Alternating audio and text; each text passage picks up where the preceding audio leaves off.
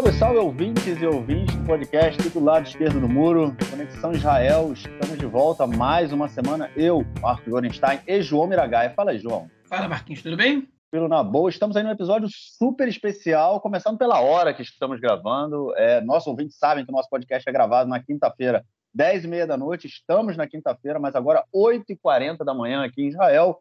É porque esse nosso episódio tem a presença do nosso historiador Rodrigo Ianês, Rodrigo que mora em Moscou já é, há mais de 10 anos, é um historiador brasileiro que vive em Moscou, né, especialista no período soviético. Eu, particularmente, conheci o Rodrigo é, nos podcasts também. O primeiro que eu ouvi foi é, no, no canal Leitura Obriga História, com o Iclis, né? quando ele falou da. Foi logo quando começou a guerra na Ucrânia, né? que ele foi explicar toda a relação entre Rússia e Ucrânia e tudo mais, e explicou sobre também a, aquela teve, no episódio ele falou sobre a fatídico, o fatídico caso né, de Holodomor, né, milhares de, de, de russos né, morreram de ucranianos. fome. Isso, ucranianos, desculpe isso, milhares de ucranianos morreram de fome é, em função das disputas que ocorriam ali na região, é, principalmente em, em, relação ao governo soviético. E o Rodrigo está aqui com a gente é, hoje para falar justamente sobre a relação né, do, do, da União Soviética, né? Depois a gente entra aí é, é, quando a gente chegar em tempos modernos na questão é, da Rússia em si, né, depois da queda do muro, mas o Rodrigo vai estar falando mais com a gente sobre a questão soviética, a relação dos judeus com a, com a União Soviética e depois também do sionismo com a União Soviética e dos, é, é, da União Soviética com o Estado de Israel. É, Rodrigo, vou deixar de, de, de, enrolar aqui, porque o especialista no caso, no tema, é você. Passo a bola, fica à vontade, cara, o microfone é seu. Bom dia a todos. É, agradeço primeiramente o convite. Sempre gosto de ser chamado para falar de temas mais específicos, temas que a gente geralmente não, é, enfim, não discute nos, nos podcasts né, que, que tem, que tem um, um, um approach mais geral né, da, da, da situação. Agora, com essa guerra na Ucrânia, eu cansei de falar sobre os mesmos temas, a gente tem que começar né, a, a, tentar achar novas abordagens. E, bem, é, agradeço muito esse convite para eu poder falar é, pela primeira vez sobre um tema tão, tão interessante, né, tão rico quanto a questão é, judaica na União Soviética. É, me apresento, sou Rodrigo Yannis, sou historiador, formado aqui em Moscou, né, no momento estou em Moscou, é, pela Universidade Estatal de Moscou. É, minha especialização é a história da União Soviética. Trabalhei mais, né, meus, meus estudos se concentraram mais no período de Stalin, que é um período que a gente vai discutir bastante hoje aqui. É, porém, enfim, já é, tive a oportunidade de, de realizar pesquisa e, é, e, e, tenho escrito agora, né, estou, estou escrevendo algumas, estou com alguns projetos aí é, sobre outros períodos também é, da história soviética. E hoje vamos conversar sobre é, essa questão fundamental na história soviética, que é o papel, enfim, o, o lugar dos judeus na União Soviética e, claro, as relações com Israel. bom, me guiando aqui pelo, pelo, pelo roteiro que, que vocês elaboraram, ah, acho que a gente pode começar discutindo a questão, é, rapidamente passando pela questão do, do, da abordagem marxista à, à, questão judaica. Foi muito importante essa discussão no início do, do, período soviético, claro que ela permeia toda a história soviética, né? É, e mais antes, acho que mencionar um pouco da história dos, dos judeus é, na Rússia, no Império Russo, quer dizer, quando quando da Revolução, a Rússia é o país uh, que mais tem judeus no mundo. Uh, isso, na realidade, desde o século XVIII, quando a Catarina Grande, imperatriz russa, quando ocorre a partilha da Polônia, né, lembrando que no século XVIII, Rússia, Prússia e Áustria-Hungria dividem a Polônia e a Polônia como uma entidade, um Estado independente, ela cessa de existir e uma boa parte da, da Polônia vai é, parar nas mãos né, do Império Russo. E é nesse momento que o Império Russo é, passa, né, já, já havia muitos judeus no Império Russo, mas é com, esse, com essa partilha da Polônia que é, chega uma massa é, imensa é, de judeus passa então a habitar o Império Russo. É, lembrando que até mesmo Varsóvia chega a fazer parte ali é, do Império Russo e, e, e vai, e vai ser a Polônia vai ser uma das regiões dominadas pelo Império Russo até a Revolução. É, e nesse momento se coloca a questão de como lidar com essa população. a Rússia é conhecida, infame por questões, eh, uma relação bastante violenta, bastante problemática com a sua população judaica. Não, não à toa a palavra pogrom entrou para o vocabulário né, internacional, que é uma palavra que mesmo em português a gente usa, uma palavra russa que vem do, do, do verbo pagramit, destruir, né, e se refere às perseguições, particularmente contra os judeus, que ocorriam durante o Império, né? massacres, enfim, destruição das vilas, shtetl, né? das vilas habitadas pelos judeus, enfim, perseguições eh, organizadas e muitas vezes com anuência eh, do, das autoridades do Império. Eh, e nesse momento se estabelece ali no fim do século XVIII uma região determinada, uma faixa de terra, uma faixa grande de terra, em russo chama Tcherta Asiedlost, algo como é, a região de assentamento, que é o local, né, uma região designada, uma faixa de terra imensa que corta ali desde o Báltico, vai até o Mar Negro, é, e é a região onde havia, onde se estabelece cotas, é, porcentagens em relação à população é, da, do, que, que, o governo permitia que os, o, os judeus vivessem nessa região. Então, Existem faixas ali, ah, nessa região, até 20% da população deve ser, deve corresponder, né? até 20% pode ser de, de, de pessoas é, de origem judaica. Ah, em outras regiões, 15%, em outras regiões, 10%, enfim. É, mas limitava, então, a possibilidade de onde os judeus poderiam viver no Império Russo. A princípio, eles não poderiam sair dessa região, eles só poderiam viver nesses locais designados eh, e, e era uma maneira Império tentava um modo de controlar é, essa, essa população, que era vista com bastante hostilidade. Né? Apesar da, do Império Russo ser um império multiétnico, é, ter uma relação complicada com muitas das minorias étnicas, a relação com os judeus era particularmente é, marcada por violência, né? como mencionei, a questão do, do pogrom.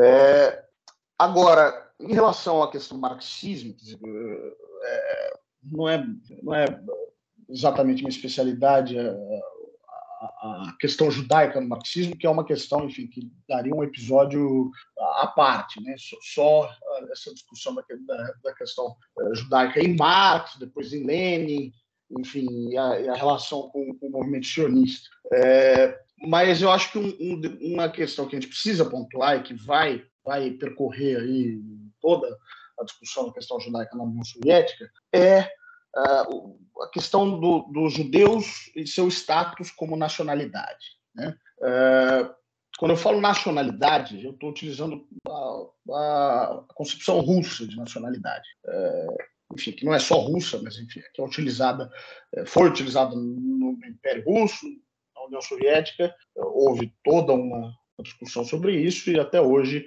eh, se utiliza nesses termos. Quer dizer, na Rússia, uh, o que importa é o, o, o direito do, do, do, sangue, muito mais do que o direito do solo. O, o que eu quero dizer com isso? É, diferente do Brasil, né, onde não, não importa a origem eh, étnica, familiar da, do indivíduo, se ele nasce no Brasil, ele automaticamente é considerado brasileiro. É, na Rússia, não importa onde você nasceu, o que importa é a sua origem étnica, a sua origem familiar. Né?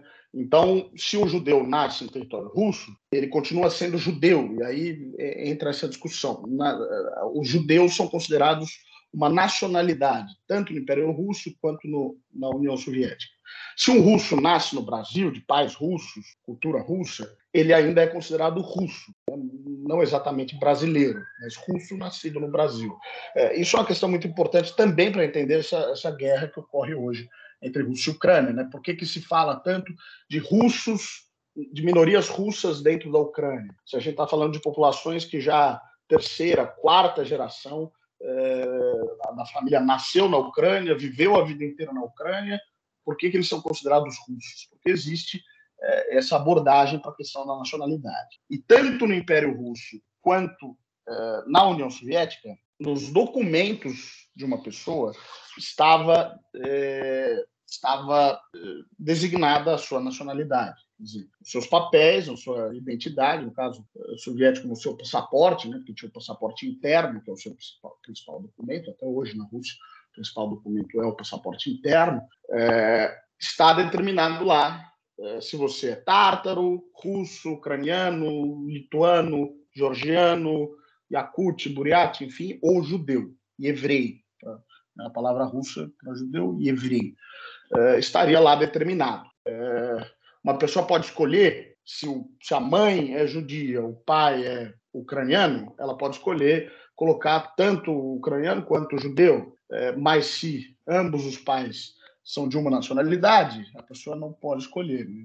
Está lá determinado pelo seu passaporte a sua, a sua origem nacional. E aí havia essa discussão né, no, no período ali da Revolução, Stalin, é, naquele, naquele primeiro momento, é nomeado é, comissário do povo para a questão das nacionalidades, justamente, acho que a sua maior obra em, do ponto de vista teórico é a questão das nacionalidades, o marxismo e a questão nacional, é, e uma obra muito influenciada, claro, pelo pensamento de Lenin. É, então, existe toda essa discussão nesse momento sobre é, a, a, os judeus. Constituem os judeus uma nacionalidade ou não? E é, dentro das, é, dos critérios que se colocavam para determinar se um povo constituía uma nacionalidade ou não, existia alguns na qual os judeus não se encaixavam. Então, se colocava que era necessário que houvesse um território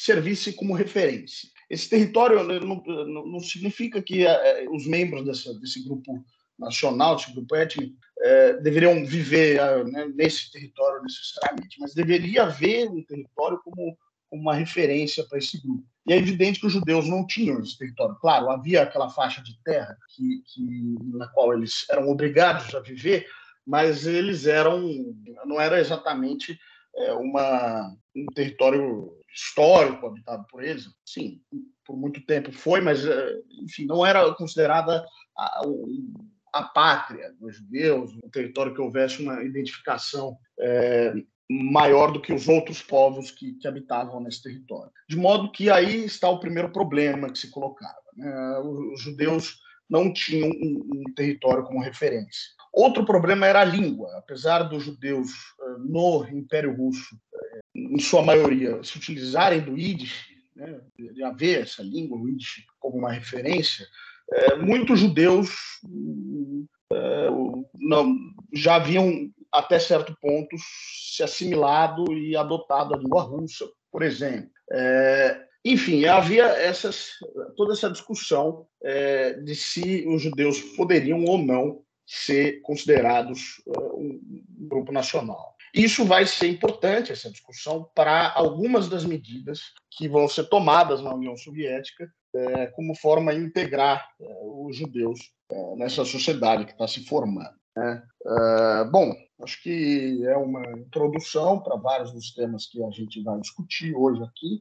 É bastante interessante a tua introdução, Rodrigo, sobre, enfim, sobre a situação das nacionalidades e que os judeus são considerados uma nacionalidade na, nesse aspecto, né? Porque, é, enfim, essa é uma, isso às vezes ela, essa na verdade essa essa questão da nacionalidade dos judeus serem vistos como uma nação, é, às vezes entra em contraste com a visão é, marxista né, do, sobre a questão judaica, né, que, enfim, que a gente não vai se estender nela agora, mas só para citar dois exemplos, né, enfim, a solução proposta por Marx para resolver a questão judaica, que é o fato dos judeus é, não, não, não serem aceitos como uma, enfim, como pela pelo, pelo novo Estado Nacional e não, e não se enquadrarem por, por, manterem uma identidade judaica em todos os lugares que estavam no mundo e por configurarem essa diáspora. Né? A solução encontrada por Marx era, é, basicamente, Marx, que inclusive era filho de judeus convertidos né, ao protestantismo, era abandonar a identidade judaica. Né? Era, era, era, enfim, Era dizer, olha, se vocês vão fazer questão de que a identidade judaica é, os guia a futuro, vocês, a questão judaica não vai ser resolvida, né? porque o problema ele não é um problema nacional, o problema de vocês, o problema de vocês é um problema de classe, né? enfim. É, e o Lenin, é, uns anos depois, é, ainda que o Lenin desse uma atenção especial à questão das nacionalidades como elemento emancipador das populações em determinados casos, ele é, não acreditava que os judeus fossem uma nação. Hein?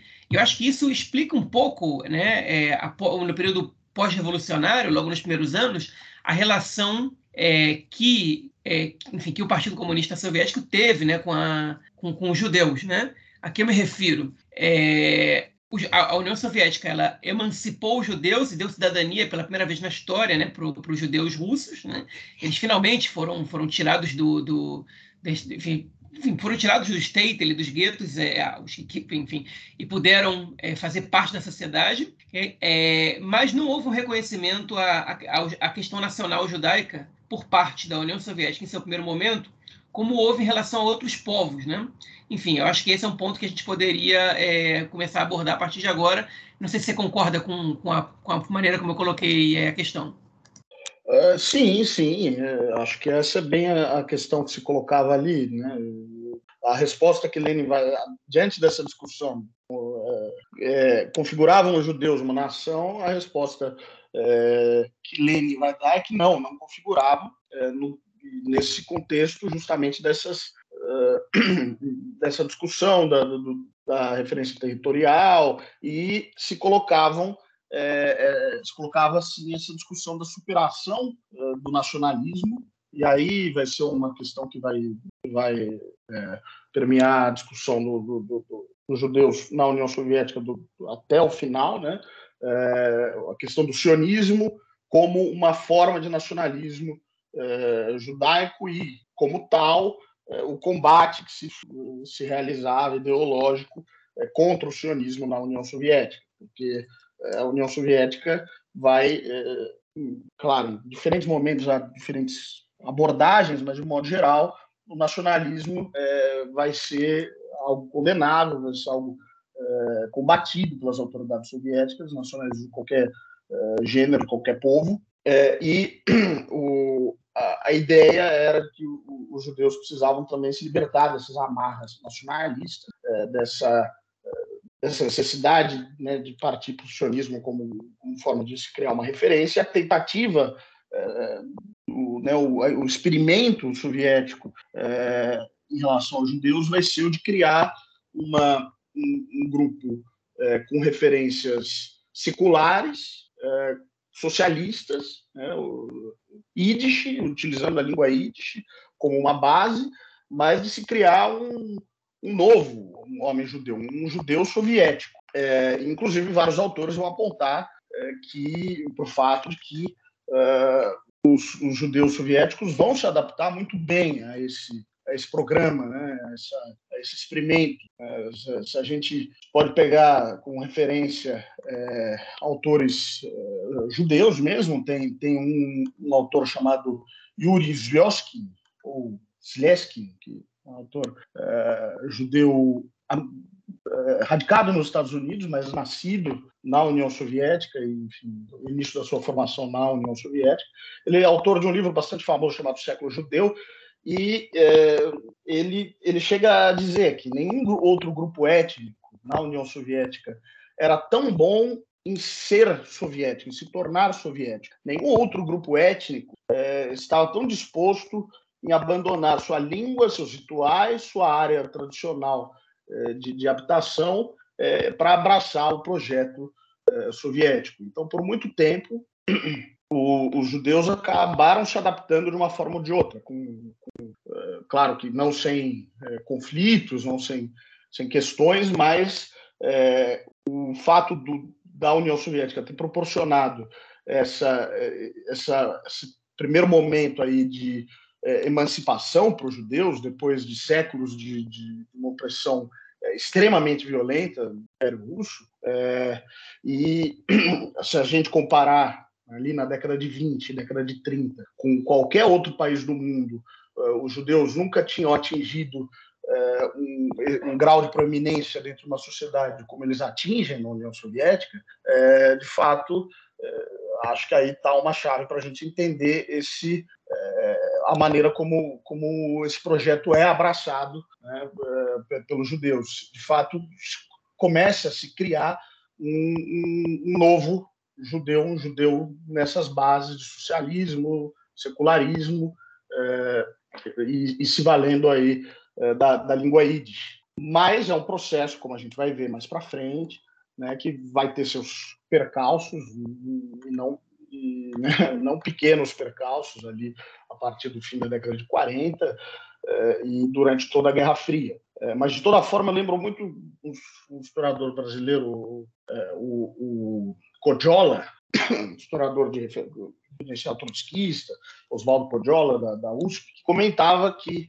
é, como, como era impressionante que, apesar da relação turbulenta que os judeus têm com o Estado soviético ao longo dos seus 70 anos de existência, é, mesmo no auge é, do, do, do, da repressão aos judeus, ali no, na virada da década de 40 para a década de 50, é, os judeus acabavam compondo alguns dos grupos mais leais é, ao Estado soviético. É, então, por exemplo, o aparato de segurança da União Soviética, a KGB, né, a gente conhece como KGB, mas ao longo do tempo teve é, diferentes nomes, né, esse, esse, aparato de segurança, diferentes escopos. Existia uma, uma, uma é, percentagem de judeus é, muito grande, desproporcional no serviço de segurança, por exemplo, não somente, também na no, no, serviço de relações exteriores, enfim, em algumas áreas havia uma representação é, bastante, bastante grande, bastante desproporcional de judeus. É, mas o serviço de segurança era uma delas. Inclusive, década, no início da década de 30, o líder da, do, do aparato de segurança soviético é um judeu, é o Gene Ryagoda, esse nome russificado, né?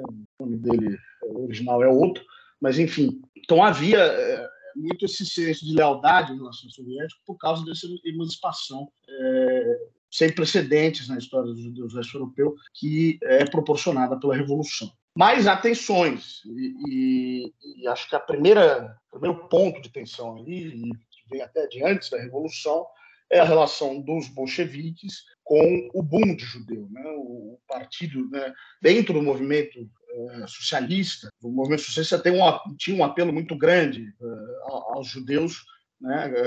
uh, para utilizar clássicos aí do, do, marxismo. Os judeus eram um dos grupos que menos tinham a perder, né? a não ser as suas correntes, os seus grilhões.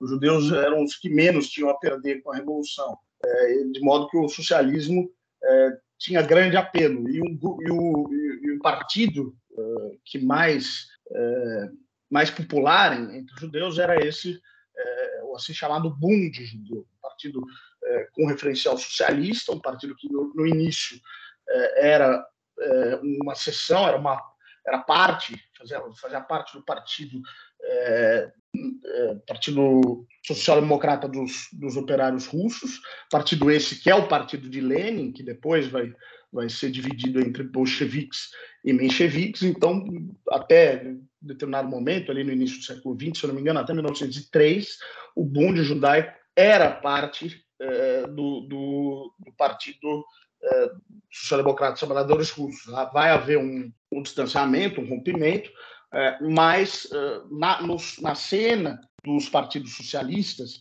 é, do, no Império Russo, o, o Bund judaico vai continuar tendo uma, uma prominência muito grande. É, e não apenas, a, né, a, presença de judeus vai ser considerável em todos os partidos socialistas, alguns mais, outros menos, entre os mencheviques é, também uma grande quantidade de judeus, e mesmo entre os bolcheviques, né, se a gente for olhar no, logo após a Revolução, é, como falei, com essa, com essa possibilidade de emancipação, muitos vão aderir aos bolcheviques, e se a gente falar na década de 20, década de 30, a presença é, judaica nas fileiras do partido ela é muito grande, muito grande em relação a outros povos é, e bastante desproporcional em relação à população uh, judaica do Império, né, do, do, do Império, depois da União Soviética. Se a gente for falar em números, é, cerca aí de 2%, 1,5% da população, vai, claro que vai, é, vai mudar é, ao longo do tempo, mas, desculpa, é, dos membros do partido eram, eram judeus, é, no auge vai chegar a quase 5%, é, enquanto a população, na população a gente tem aí um, até menos de 1% da população era, era de judeus, enquanto entre os membros do partido a gente chega a 5%. Entre membros do Comitê Central e dos sovietes, a gente chega a ter 10% dos membros é, de origem judaica, e em determinado momento no Politburo a gente tem um terço, quer dizer, falar nomes é, famosos ali é, do, do, de, de, membros do Politburo. Politburo que é a instância mais alta de comando na União Soviética. Em determinado momento a gente vai ter Trotsky, Zinoviev, Kamenev, Sverdlov, todos eles são é, judeus, é, o que vai dar também substrato para toda essa propaganda antissemita é, por parte da, do, das forças da contra-revolução, quer dizer, dos exércitos brancos, dos apoiadores do Tsar. É, há uma série de cartazes, talvez o ouvinte se recorde de alguns, representando é, muitas, principalmente a figura do Trotsky, mas enfim, não somente, cartazes racistas, sugerindo uma conspiração judaico-bolchevique, né? E vai dar substrato, claro, também, posteriormente, para a propaganda nazista de que é, a União Soviética era, era produto de um, uma conspiração judaica. É, mas o fato é que os judeus tiveram, sim, uma grande proeminência dentro do partido é, e acabam abraçando esse projeto, né, como, como, eu mencionei. Legal, você pontuou agora essa questão do Bund, né, é, e, do, e, da presença dos judeus nas fileiras, né, do, até do alto escalão do partido, né, do, do Politburo, né, é, é interessante, eu não sei se, eu acho que foi o John Reed, no livro dele, né, dos 10 dias que abalaram o mundo, que ele comenta um, um, um suposto diálogo do Trotsky com o Lenin, e na verdade debatendo quem quem é quem tomaria quem na verdade seria o, o, a referência principal da revolução e dos primeiros anos do Estado e o Trotsky teria dito para o Lenin é melhor você porque eu sou judeu e isso pode despertar sentimentos antissemitas né, por parte da população. É, e, e, inclusive contra a própria revolução, né? Então acho que se esse diálogo for verdadeiro, é, porque ele carece de fontes, né? Até onde eu sei, pelo menos, é, é ele exemplifica um pouco essa, enfim, essa esse receio, né, contra a propaganda antissemita, que é uma coisa muito enraizada na sociedade, enfim, não só russa, na sociedade é, europeia, né, no, no, no enfim, nessa, nessa, nesse momento da história, na verdade até os dias de hoje, eu poderia dizer assim. Mas, enfim, e aí aconteceu é, a revolução, o Bund ele deixou de ser uma, um, enfim, ele, ele, se eu não me engano, você pode me corrigir depois, acho que ele foi, colocado na ilegalidade, ele continuou existindo em outros países da Europa Oriental, inclusive se expandiu para outros países do mundo, né? A gente teve presença do Bund até no Brasil, na Argentina, não, não exatamente disputando eleições, mas, é, enfim, com organizações comunitárias ligadas a, é, essa, essa ideologia, digamos assim, nos Estados Unidos, na Europa Ocidental. Na Polônia, o Bund chegou a ter um grande número de deputados né, é, na, no parlamento, é, mas na União Soviética, enfim, ele acabou deixando de existir, até porque a identidade deles era, não era com os bolcheviques, né, era com o grupo dos mencheviques, principalmente, né, se, se, é que a gente pode fazer essa aproximação, é, e que, enfim, foram, foram os derrotados dentro das fileiras revolucionárias, e, é, enfim, a gente começou a ver é, os processos em andamento, né? muitos judeus é, participando do partido, ok? E a questão do sionismo, ela continua, ainda que o sionismo ele fosse, é, ele fosse criticado, né, pela, ele fosse, enfim, ele fosse, é, você acha que você usou uma, uma expressão é diferente, acho que foi um pouco é, é, mais, mais precisa, né, que o sionismo ele fosse negado pela, pela, enfim, pelo partido fosse, fosse colocado, não sei se foi colocado, até foi colocado na ilegalidade em determinado momento, embora as relações elas fossem, elas existissem, né? É, a questão nacional judaica ela continuou tocando na porta da, da União Soviética, né? É, durante enfim, todo esse período até, até inclusive a formação do Estado de Israel, né? Eu queria que você tocasse um pouco, Rodrigo, no tema do, do Birubijan, né, que foi uma, uma tentativa, inclusive, é, da União Soviética de tratar os judeus de maneira semelhante ou, ou, parecida com as outras nações. E agora, antes disso, eu queria pontuar um negócio interessante, que apesar da, das, da relação da, do, enfim, do, do partido com, com o sionismo, né, é, a gente teve presença de delegações sionistas na União Soviética nos primeiros anos 20. Em uma delas, o David Ben-Gurion, é, ele teve presente. E, se não me engano, isso foi em 1923, numa feira, é, é, que, enfim, que ele foi como delegado da, da, da, enfim, da Organização Sionista Mundial para presenciar os, os, avanços que a Revolução estava fazendo e tal ele que tinha uma orientação de esquerda, ele, aos poucos ele foi indo um pouco mais para a direita, no, no, final dos tempos em Israel, até hoje ele é considerado uma referência da esquerda, mas em alguns aspectos a gente pode hoje em dia debater bastante sobre isso, no mínimo, né? Mas ele, é, nesse momento, não, nesse momento ele era um grande entusiasta é, da Revolução e ele saiu com uma impressão muito negativa da União Soviética, não só por causa da situação dos judeus, até porque ele, ele mal comenta sobre isso, mas principalmente porque ele, ele considera que que o que ele via ali não era o ideal dele de socialismo. Né? É, mas, por outro lado, ele sai dali muito impressionado positivamente com o Lenin. Ele tece comentários muito positivos ao Lenin, e ele tem o Lenin como referência de liderança até os seus últimos dias, né? Então, é, é enfim, que é uma relação um pouco dúbia. Você, ao mesmo tempo que você é crítico à União Soviética e, ao, enfim, e à Revolução, você é, exalta o seu principal líder, né? Enfim, e, e, essa relação com o sionismo, o sionismo ele não era permitido, mas a presença de uma delegação sionista é, na União Soviética sim era. Então, nem tudo é preto e branco, né? Ainda mais nessa, nessa época da história, é, essas trocas elas já estavam começando a, a, a, acontecer e muita, enfim, não, não dá para a gente, não era ambiente de guerra fria também, isso tudo tem que ser colocado em contexto. Mas enfim, eu queria que você comentasse um pouco sobre essa primeira relação com a questão nacionalista judaica pós-revolucionária e sobre o Birubijan, que eu acho que é uma experiência interessante que a gente tem muito pouca literatura, se é que existe, em português sobre o tema. É, eu diria que nada é preto e branco. Né? Na história soviética, nada preto e branco, na história dos judeus na União Soviética, ainda menos. A gente vai ver que é uma relação muito complexa, né? não, dá para simplificar as coisas. Essa, até, até, essa conversa que você coloca entre Trotsky e Lenin, ela é perfeitamente possível, é, né, que Lenin muitas vezes é enxergado como um russo, enquanto Trotsky, sem dúvida, é, era um judeu, né, apesar, apesar desses intelectuais bolcheviques que eu menciono, Sverdlov, o Kamenev, o Zinov e o próprio Trotsky, virem de um, de um grupo de uma inteligência judaica que, mesmo ali no, no final do Império Russo, é, era bastante tinha aspirações de assimilação, quer dizer, falavam principalmente a língua russa, mais do que o Yiddish, enfim. É, mas o fato é que o Lenin é, ele não é exatamente, se a gente for rigoroso, até nos termos soviéticos, nacionalidade, ele não era exatamente russo. É, ele tem é, origens judaicas também, a partir de um avô. A mãe é, era alemã do Volga, né? existe, existe, um grupo enorme, a gente vai falar, quando a gente falar dos, dos Refusniks, dos Adkasniks, a gente vai falar também dos alemães do, do Volga. Minha mãe do Lenin era alemã do Volga. É, e até por parte de pai, ele provavelmente tinha origens calmiques. Calmique que é um, é um povo é, advindo da Ásia Central que habita o, o, Cáucaso.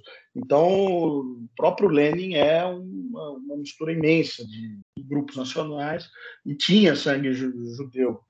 É, mas ele acaba sendo identificado como russo. O pai dele era um funcionário público que chega a atingir a nobreza, a nobreza conquistar a nobreza na, na tabela de rankings. Né? No, no, Império Russo, você podia se tornar nobre é, pelo, pelo caminho do serviço público, é o que ocorre com, com o pai do. É, mas, enfim, é, essa questão do, do, da relação com o sionismo ela é muito importante, né? e, como você mencionou, ela é, em determinados momentos, contraditória. É, o que, o, o que ocorre? O Bund, de fato, é colocado na ilegalidade, é, junto com outros partidos socialistas ali durante a Guerra Civil. É, e só que né, a União Soviética tenta então contemplar uh, os, os, judeus com uh, o assim chamado Evreiskaya Sektia, a Yevsektia. Né? Cria-se dentro do partido uh, esse, essa seção judaica, traduzir o nome. Yevsektia é o, a sigla para seção judaica, para tentar lidar com, com a questão importante questão judaica dentro do país. É, a Evsektia vai ter uma, um, uma abordagem crítica aos grupos sionistas, que eram numerosos, no Império Russo. Né? É, a, a, a seção judaica vai ter, vai, vai organizar, vai tentar criar né, essa, essa sociedade judaica dentro da União Soviética nos, naqueles termos que eu mencionei, seculares, então é, vai coordenar, de certa forma, a perseguição às, às práticas religiosas judaicas, e aí é importante pontuar que não era, não há uma perseguição é, exclusiva do, do, do judaísmo como religião. Na União Soviética ocorreu perseguição de todas as religiões, indiscriminadamente, mesmo da religião islâmica, mesmo principalmente da, da maior religião do país, que é a religião ortodoxa. Então, nesse aspecto, é, não há uma, uma perseguição particular à religião judaica em relação às outras religiões, mas existe essa perseguição e, de certa forma, acaba sendo coordenada né, por, essa seção judaica. e, por outro lado, fomentar dentro da política de Korenizácia. Korenizácia é uma política que, que começa em Lenin ali, vai durar até a década de 30, é, de fomentar as, as, as, minorias nacionais. Então, há um, ressurgimento da, da cultura ucraniana, da cultura, da cultura bielorrussa. Né? Esses são os casos mais, mais bem-sucedidos ali, mas a gente tem vários outros casos. Há um, um fomento das línguas locais, e uh, a IFSEC vai aproveitar esse, uh, esse movimento para criar uma série de escolas Yiddish, uh, então criar jornal em língua Yiddish, editora que publica em língua Yiddish, então vai haver um, um florescimento considerável aí da, da, cultura judaica nos termos do secularismo, do socialismo, isso utilizando a língua Yiddish nesse momento. Vai chegar a ter mais de mil escolas Yiddish alguns, algumas escolas profissionalizantes, quatro, pelo menos quatro teatros é, em língua Yiddish né, na União Soviética é, e jornal publicado em Moscou e nas principais regiões, né, que é Ucrânia, Bielorrússia e depois no Birobidzhan. Enfim, é, vai haver um florescimento considerável é, nos termos da, da seção judaica. E acho que um dos principais momentos é esse que você mencionou, a criação do Birobidzhan ali no, no final, no início da década de 30. Né?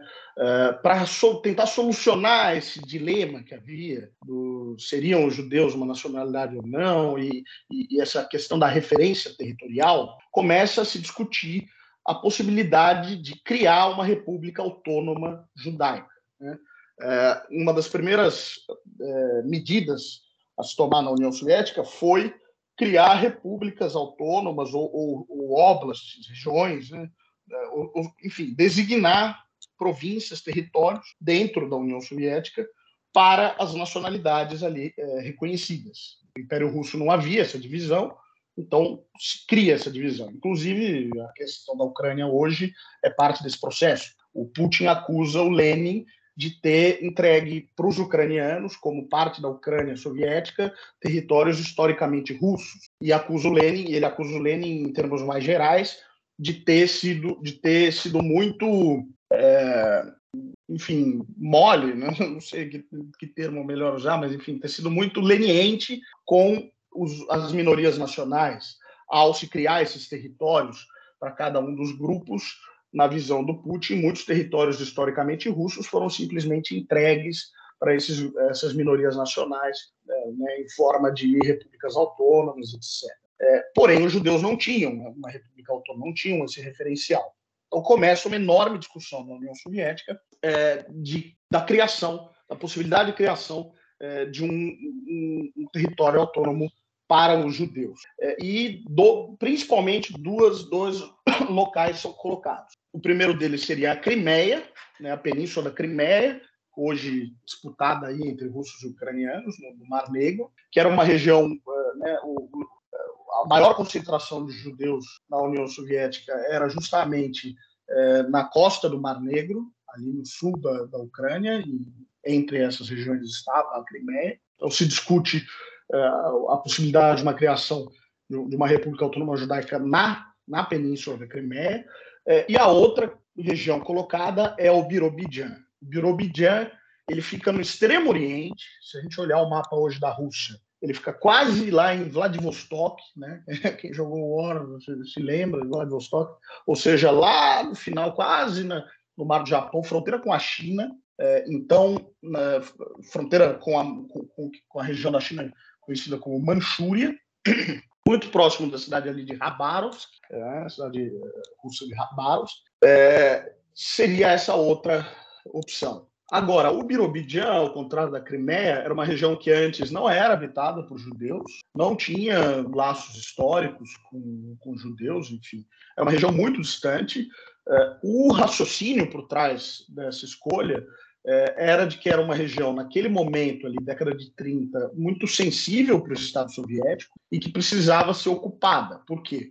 Porque os japoneses haviam invadido a Manchúria eh, chinesa, eh, estabelecido um estado fantoche lá, o Manchukuo, é, e havia uma tensão muito grande entre a União Soviética e o Império do Japão, o expansionismo japonês ali no Extremo Oriente. Por muito tempo não se sabia se o principal ataque à União Soviética viria do oeste da Alemanha nazista, né, isso claro a partir de 33, ou se viria do leste do Império japonês. Então, a lógica por trás da escolha do, do Birobidzhan era de ocupar uma região é, sensível, uma região fronteiriça, é, muito é, estrategicamente importante naquele momento, naquelas condições geopolíticas ali do, do início da década de 30. É, Optou-se pelo Birobidzhan, em detrimento da Crimeia. É, também por outras razões.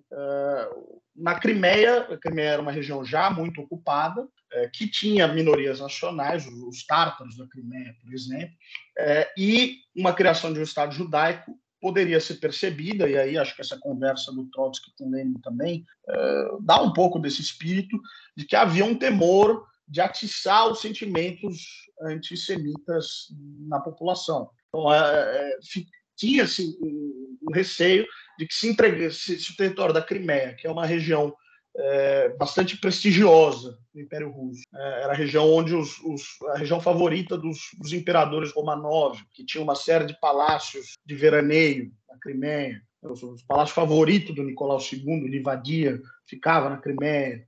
É, era uma região de, enfim, de clima agradável, propícia à agricultura, é, uma região prestigiosa. Enfim. É, a, a, ideia havia esse temor de que se criasse uma, uma república autônoma judaica nessa região, é, a União Soviética, o, o, o povo, né, talvez tivesse é, houvesse um apelo dessa propaganda antissemita de que os bolcheviques favorecem os judeus, de que a liderança bolchevique é composta por judeus, enfim. Então também havia esse receio de se criar uma, uma república naquela região e um receio de alienar naquele momento é, as outras minorias presentes na, na Crimeia, principalmente os tártaros, né? que depois né, vão, vão, ser alienados de uma forma mais, mais violenta pelo próprio governo soviético. Enfim, decide-se então criar o Birobidzhan. E não é à toa que o, o, né, essa discussão estava em andamento, mas a criação propriamente do, no Birobidjan ocorre poucas semanas após a invasão japonesa da, da Manchúria. É, a Manchúria estava em disputa já desde o final do século XIX, início do século XX, entre Rússia e Japão, ali né, no contexto da, da partilha da, da, da China, né, do, avanço, do avanço imperialista sobre a China. O Japão entra na região, já tinha, ele já controlava é, bases, né, base de, de de Porta Arthur ali, mas eles entram mesmo, tomam a Manchúria é, naquele momento e poucos, poucas semanas depois a União Soviética formaliza então a criação é, do Birobidzhan como uma região autônoma judaica. É, só que as políticas soviéticas para o Birobidzhan elas sempre foram uh, houve um certo receio, uma certa indecisão ali. Então, em momentos há apoio, em outros momentos não tanto, há uma desorganização muito grande, é, e isso acaba prejudicando a, a, a colonização, digamos assim, daquela região. É, num primeiro momento, há um grande entusiasmo. É, lembrando que a gente está falando ali do início da década de 30, um momento ainda é, que as pessoas no mundo sofriam muito o rebote do, da, é, da enorme crise econômica né, 29, é, do, da Grande Depressão. É, então, há um apelo para os judeus, não somente de dentro da União Soviética, mas de todo mundo, nesse primeiro momento de criação do Birobidjan. Então, é, vai chegar judeus da Argentina, vai chegar um número razoável dos Estados Unidos, é, vai virão grupos até pequenos, mas virão até da Palestina é, para iniciar esse processo de ocupação da região do Birobidjan. Porém,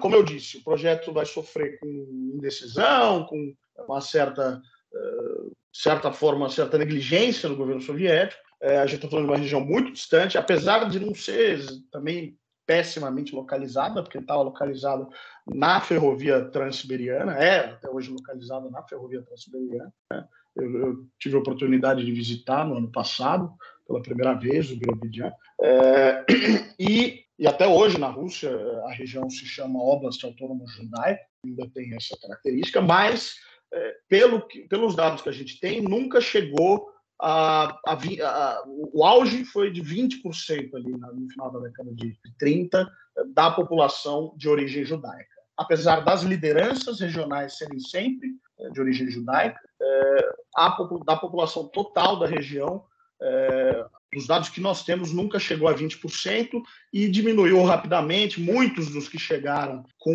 o passar dos anos acabaram deixando, e aí uma série de, de motivos. Né? a distância é muito grande em relação às áreas tradicionalmente ocupadas pelos judeus, o fato do, da população judaica no, no, na União Soviética e Império Russo ser majoritariamente urbana, né? então, é, e no Birobidjan se exigir uma, uma atividade rural é, dessas pessoas que enfim, não teriam é, proximidade dessa atividade econômica, é, o fato da, e o próprio fato do, do, projeto não ter esse, não ter tido esse apoio tão grande por parte das autoridades fez com que acabasse nunca prosperando da maneira como poderia ter prosperado esse projeto aí do Birobidjan. Mas ele vai existir ao longo de toda a União Soviética, e como eu falei, até hoje na Rússia existe esse Oblast Autônomo Judeu, é, judaico, é um local muito interessante, né? Estive lá, você chega, é, chama atenção que o, o é, é tu, ainda tudo em Yiddish, quer dizer, na, na estação de trem é, tá, tem russo e tem Yiddish, o, as placas nas ruas russo e Yiddish, é, e enfim, apesar de hoje a gente não sabe direito quanto por cento da população, e alguns falam em menos de 1%, menos de 2%, ainda tem um jornal publicado em Yiddish que sai uma vez por semana, é, tem a sinagoga, tem, então, tem, tem uma pequena comunidade ali é, que ainda resiste. E foi um experimento, sem dúvida, muito interessante, mas que por essa série de motivos aí acabou, acabou não prosperando. Você chegou a visitar o lugar pessoalmente? Visitei, visitei. Fui lá no ano passado. É, é, um, é um local muito, é uma cidade pequena, né, mas é muito, muito interessante. Né, muito, é, é, muito, é muito curioso a gente ver as placas das ruas todas em Yiddish até hoje, quer dizer, é algo realmente bastante extraordinário. É, vale a pena, vale a pena visitar. Eles têm lá um pequeno museu da cidade, contando, contando a história da, da, da chegada dos colonos, tem é, monumentos, logo na estação tem uma menorá, um fonte menorá, um monumento homenageando os primeiros colonos judaicos a chegarem na, na região, é, e uh, há, há, uma, há, há uma tentativa ali de preservar um pouco que, o, pouco que, que restou. Né? Dizer, tem, um, tem sinagogas, tem é, até um restaurante de comida cachera, único da, depois dos Urais na Rússia. É, enfim, tem, tem um, um, resquício ali. E, curiosamente, apesar da população hoje, é, a percentagem de população judaica ser muito reduzida, as lideranças é, políticas locais ainda são é, judeus no Augusto Autônomo Judeu. Para quem está escutando a gente aqui, a gente apresentou o Rodrigo como historiador, mas ele também é guia turístico, né? Não sei se só em Moscou ou, na, ou em outros lugares da Rússia Não, na também. Rússia toda. Na Rússia toda, Na pois Rússia é. Então, toda. enfim, se alguém quiser fazer uma viagem para a Rússia, é, enfim, contratar um guia, o Rodrigo também trabalha como guia, por isso também que eu perguntei, imaginei que ele já tivesse ido. É, ainda que a Rússia seja um país muito, muito, muito grande e é difícil conhecer tudo, é, enfim, tá aí uma referência. É bem, bem legal essa. Na verdade, sobre, sobre a situação de Birubidjan atual, não tinha a menor ideia disso, bastante, bastante interessante. Enfim, vamos. Ô, ô, Rodrigo, vamos... deixa, deixa, peraí, João, Fala, peraí, vai, deixa eu fazer uma perguntinha. O, o, Rodrigo, teve alguma tentativa por parte do governo soviético em, em transferir população judaica do oeste para o leste, para Birobidjan? Ou foi, ou por conta dessa toda essa indecisão, dessa, enfim, não saber direito o que fazer, não, não teve nenhuma política nesse sentido? É, não, não teve uma política nesse sentido.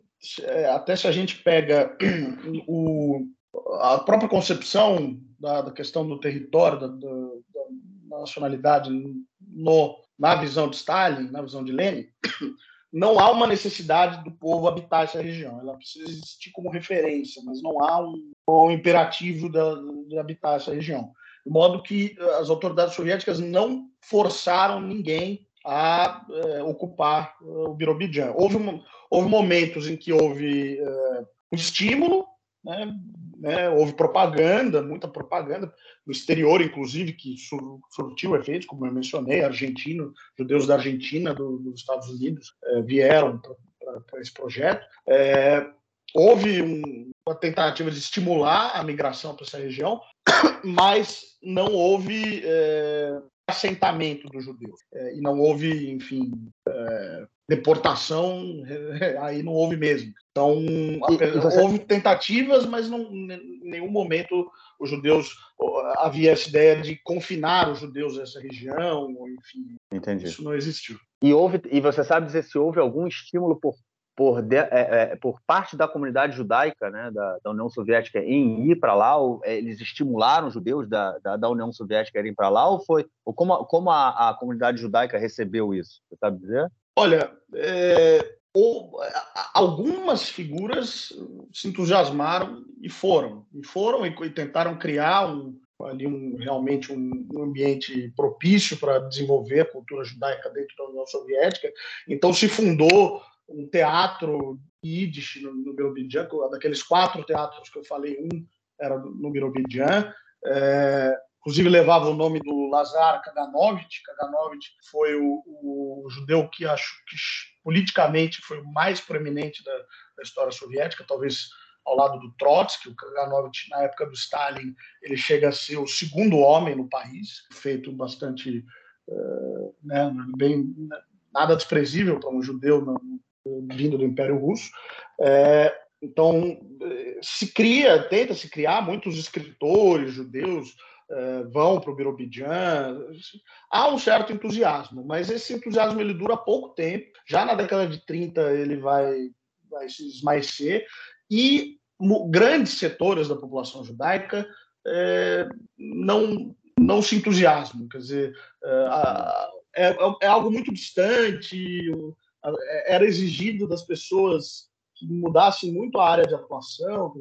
Os judeus tradicionalmente eram uma população mais urbana e elas teriam que mudar para né, uma região essencialmente rural. É, então, houve algum entusiasmo em setores, mas, de modo geral, na população é, judaica, a ideia de, uma, de um território na Crimeia era mais apelativa. Tanto que eles vão tentar reviver esse projeto da Crimeia eh, depois da Segunda Guerra Mundial. Entendi. Até porque esse é um período também que o sionismo ele está, vamos dizer assim, em alta, né? É, a gente está falando da década de 30, é, vamos dizer, é antes da Segunda Guerra Mundial e é tipo, 20 anos mais ou menos antes da, da criação do Estado de Israel, né? Ou seja, é um momento em que o movimento é. sionista está muito pujante, né? Então é entra em choque, né? Você que no caso criaria, é, teriam dois movimentos ali pela criação de uma de uma, é, um corpo nacional né, que, que acaba, acabaria dividindo a ideia. Então, de repente, por isso é, também e, a gente.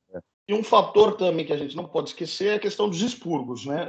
Em 36 já começam os grandes expurgos na União Soviética e uma parte da liderança do Birobidjan vai ser atingida pelos expurgos, o que também vai é, fazer atingir o projeto do Birobidjan como um todo. Acho, acho que é a, é a, partir dos expurgos que, que começa a diminuir o entusiasmo por esse projeto, e aí é, ele acaba, acaba se tornando secundário na, na questão judaica soviética.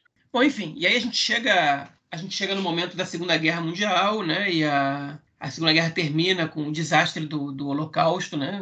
6 milhões de judeus mortos, é, é, assassinados pelo regime nazista.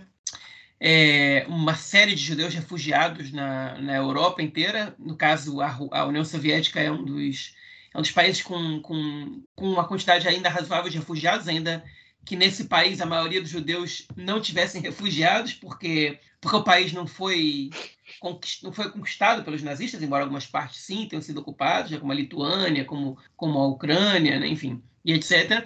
E é, a questão judaica ela volta, ela, ela retorna né, ao, ao, ao diálogo público da de maneira mais forte durante toda a sua história e, é, e a questão da, da, da enfim, da, do surgimento do Estado judeu volta à pauta, e nesse caso na Palestina, uma vez que a imigração judaica na Palestina já, já, tinha, já tinha levado para lá mais ou menos 600 mil judeus, né?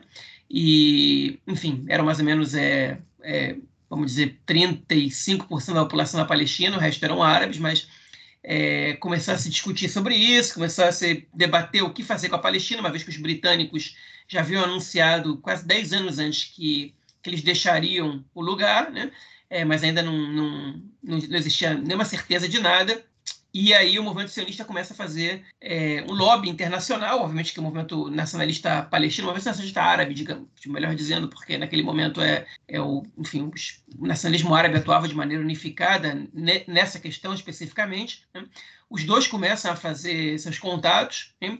E o movimento sionista, obviamente, como ele faz com, com, quase todas as nações do mundo, ele toca na porta da União Soviética, né? E, e querendo o reconhecimento do, do na, na verdade, da, antes, antes desse reconhecimento, desejando um voto a favor da União Soviética é, ao plano de partilha da Palestina, que seria votado na Assembleia Geral da ONU no dia 29 de novembro de 1947. Enfim, é, a gente sabe né, que a principal, a principal referência, as duas principais referências que a gente tinha ali eram o Chaim Weizmann, que atuava bastante no mundo ocidental, em especial com, com é, os Estados Unidos e, e, o Reino Unido, é, e o Moshe Sharet, que era uma espécie de. que depois foi ser primeiro-ministro de Israel por um espaço de 14 meses somente, mas que foi o primeiro é, chanceler israelense, né, depois da criação do Estado, enfim, que, é, inclusive, se não me engano, é nascido na Rússia, né? Ele nasceu na, na, na Rússia, ainda no Império Russo, chegou na Palestina é, nos, na década de 10, na né, década de 1910, e ele, enfim, é, foi quem estabeleceu as negociações com os países é, é europeus, a maioria, principalmente da Europa Oriental, para esse apoio. Né? Enfim, é, a gente sabe o resultado dessa situação, né? A Assembleia Geral da ONU ela votou a favor da divisão da Palestina em dois estados, um estado judeu e um estado árabe, algo que até hoje nunca foi colocado em prática. Né? Por 33 votos a favor, é, se não me engano, 9 abstenções, 10 abstenções e 13 contrários. É, e a União Soviética foi um desses países que votou a favor. É, agora, eu queria te perguntar, Rodrigo, se você, você, tem alguma noção de mais ou menos como foi debatida essa questão internamente na União Soviética? Por que a União Soviética votou a favor? Né? A, a, essa foi uma, uma votação é, já aí nos, prim, nos, nos, é, primórdios da Guerra Fria, né? pelo menos não sei nem se dá para dizer que ainda é, que já que a Guerra Fria já era uma, um fato nesse momento, mas a União Soviética e os Estados Unidos votaram a favor da partilha da Palestina e futuramente, quando, quando Israel declara a independência em 1948, né, é, os dois países reconhecem o Estado de Israel. Os Estados Unidos no dia seguinte a União Soviética três dias depois da, é, da declaração de independência do Estado de Israel.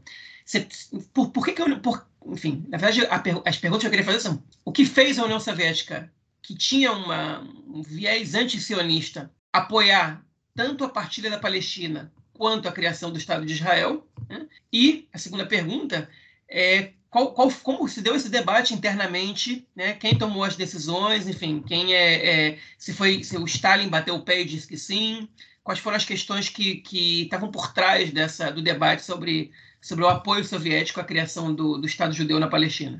Olha, é, a gente tem muita especulação em relação a esse tema, não tem exatamente claro as posições que foram tomadas. Sem dúvida nenhuma, um reconhecimento desse porte não poderia ter ocorrido sem, sem a anuência do Stalin.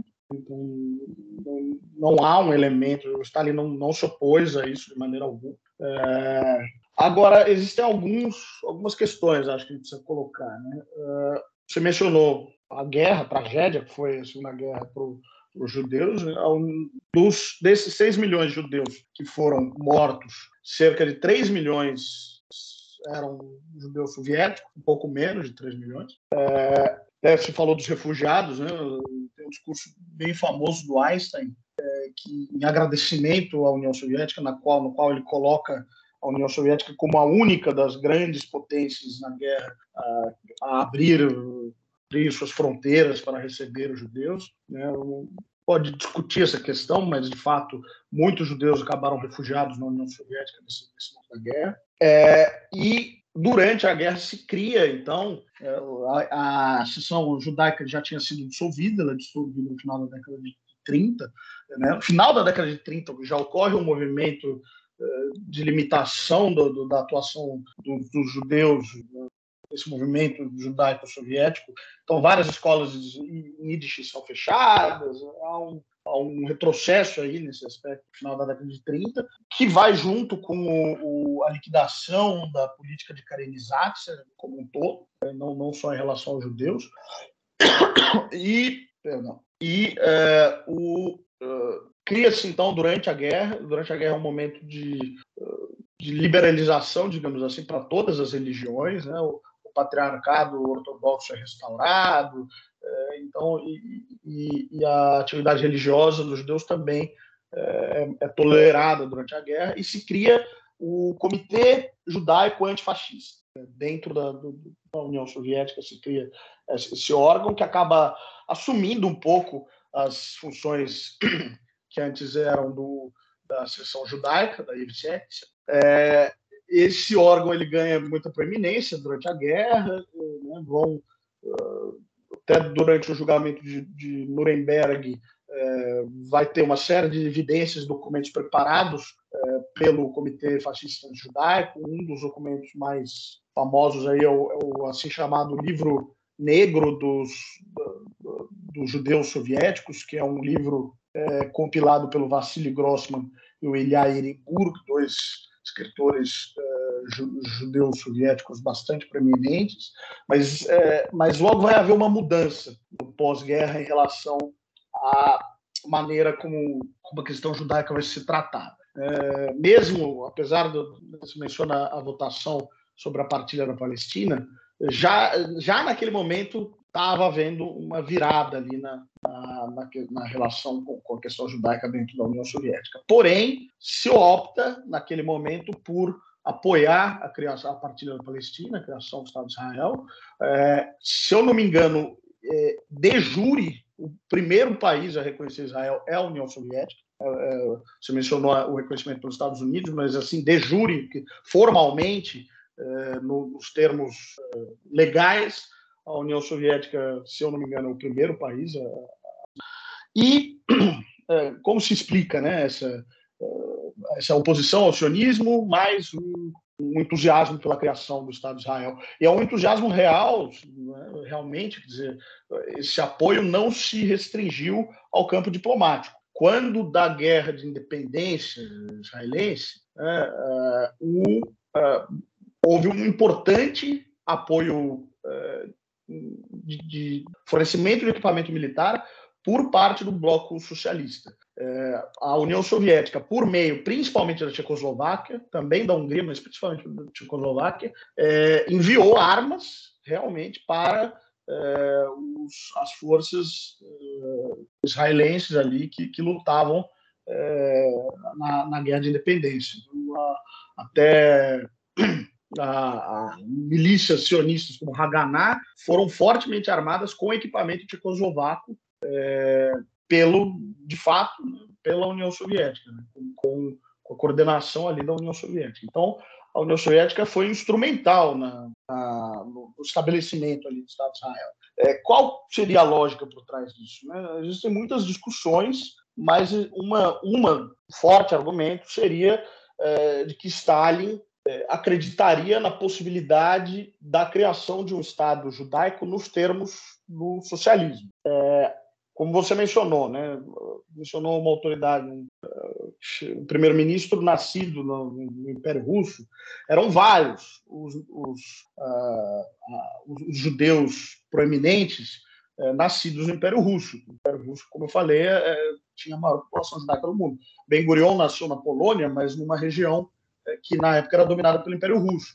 A Golda Meir nasceu em Kiev, hoje capital da Ucrânia, né? mas na época é, parte do Império Russo. Enfim, havia uma, uma expectativa de que é, a União Soviética lograria ali, instrumentalizar o Estado de Israel, é, mesmo porque vários dos partidos proeminentes, partido do, vários movimentos políticos proeminentes em Israel, e aí eu estou falando de sindicatos, o próprio partido Mapai, é, tinham simpatias socialistas, tinham suas origens no movimento socialista.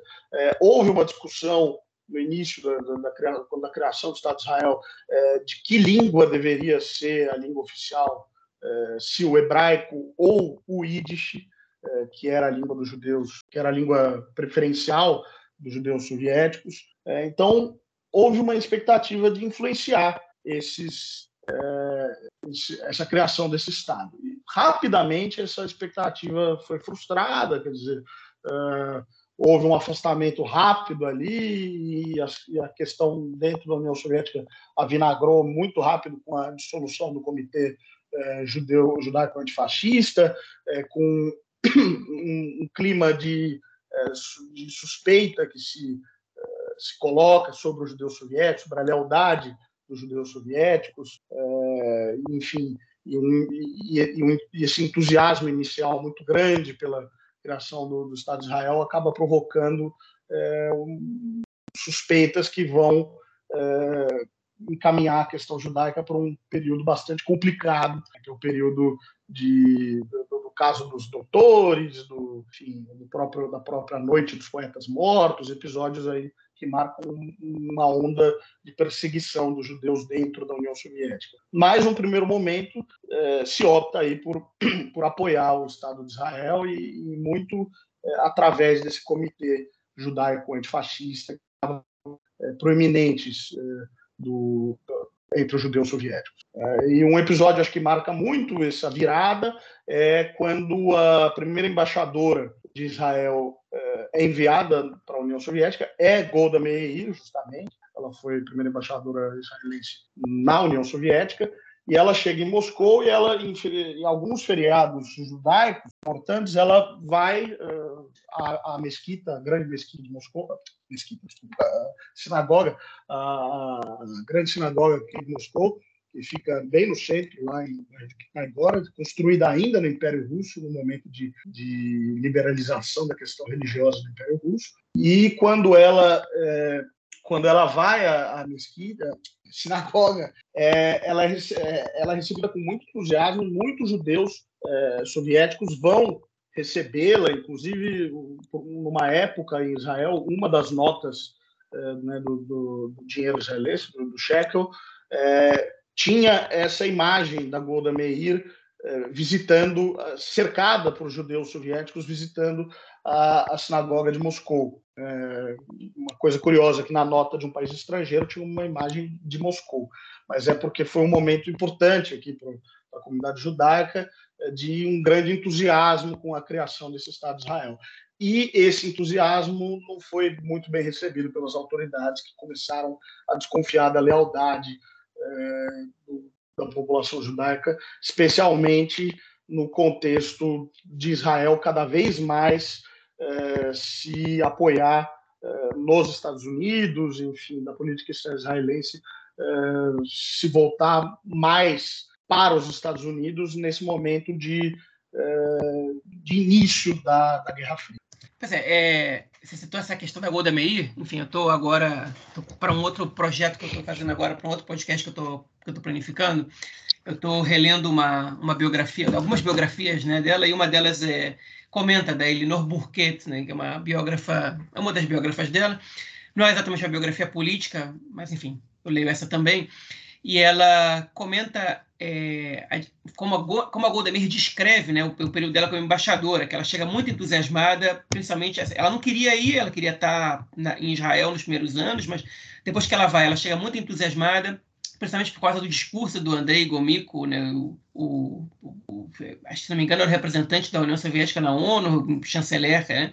É, Exatamente. Pois é, que deu, é, que deu discursos, um discurso muito entusiasmado a favor da criação do Estado de Israel, muito, muito solidário à questão, à questão nacional judaica, e, e ela chega é, e ela chega na, na como embaixadora e enfim e ela tem encontra dificuldades em todos os lados né ela, ela vê que não tem muita muita possibilidade de cooperação comercial que que a União Soviética não se interessava muito que as reuniões que ela tinha com com o Molotov nesse momento e com o Gomiko eram reuniões muito é, é, muito burocráticas, né? É, e que aí ela vai atrás da, dos judeus da União Soviética para tentar é, organizar a imigração judaica soviética para Israel. E é, ela é proibida praticamente pela, pelas autoridades soviéticas, porque, enfim, o discurso era os judeus soviéticos eles não precisam de refúgio, eles vivem é, emancipados, são cidadãos, recebem tudo que precisam, eles não precisam imigrar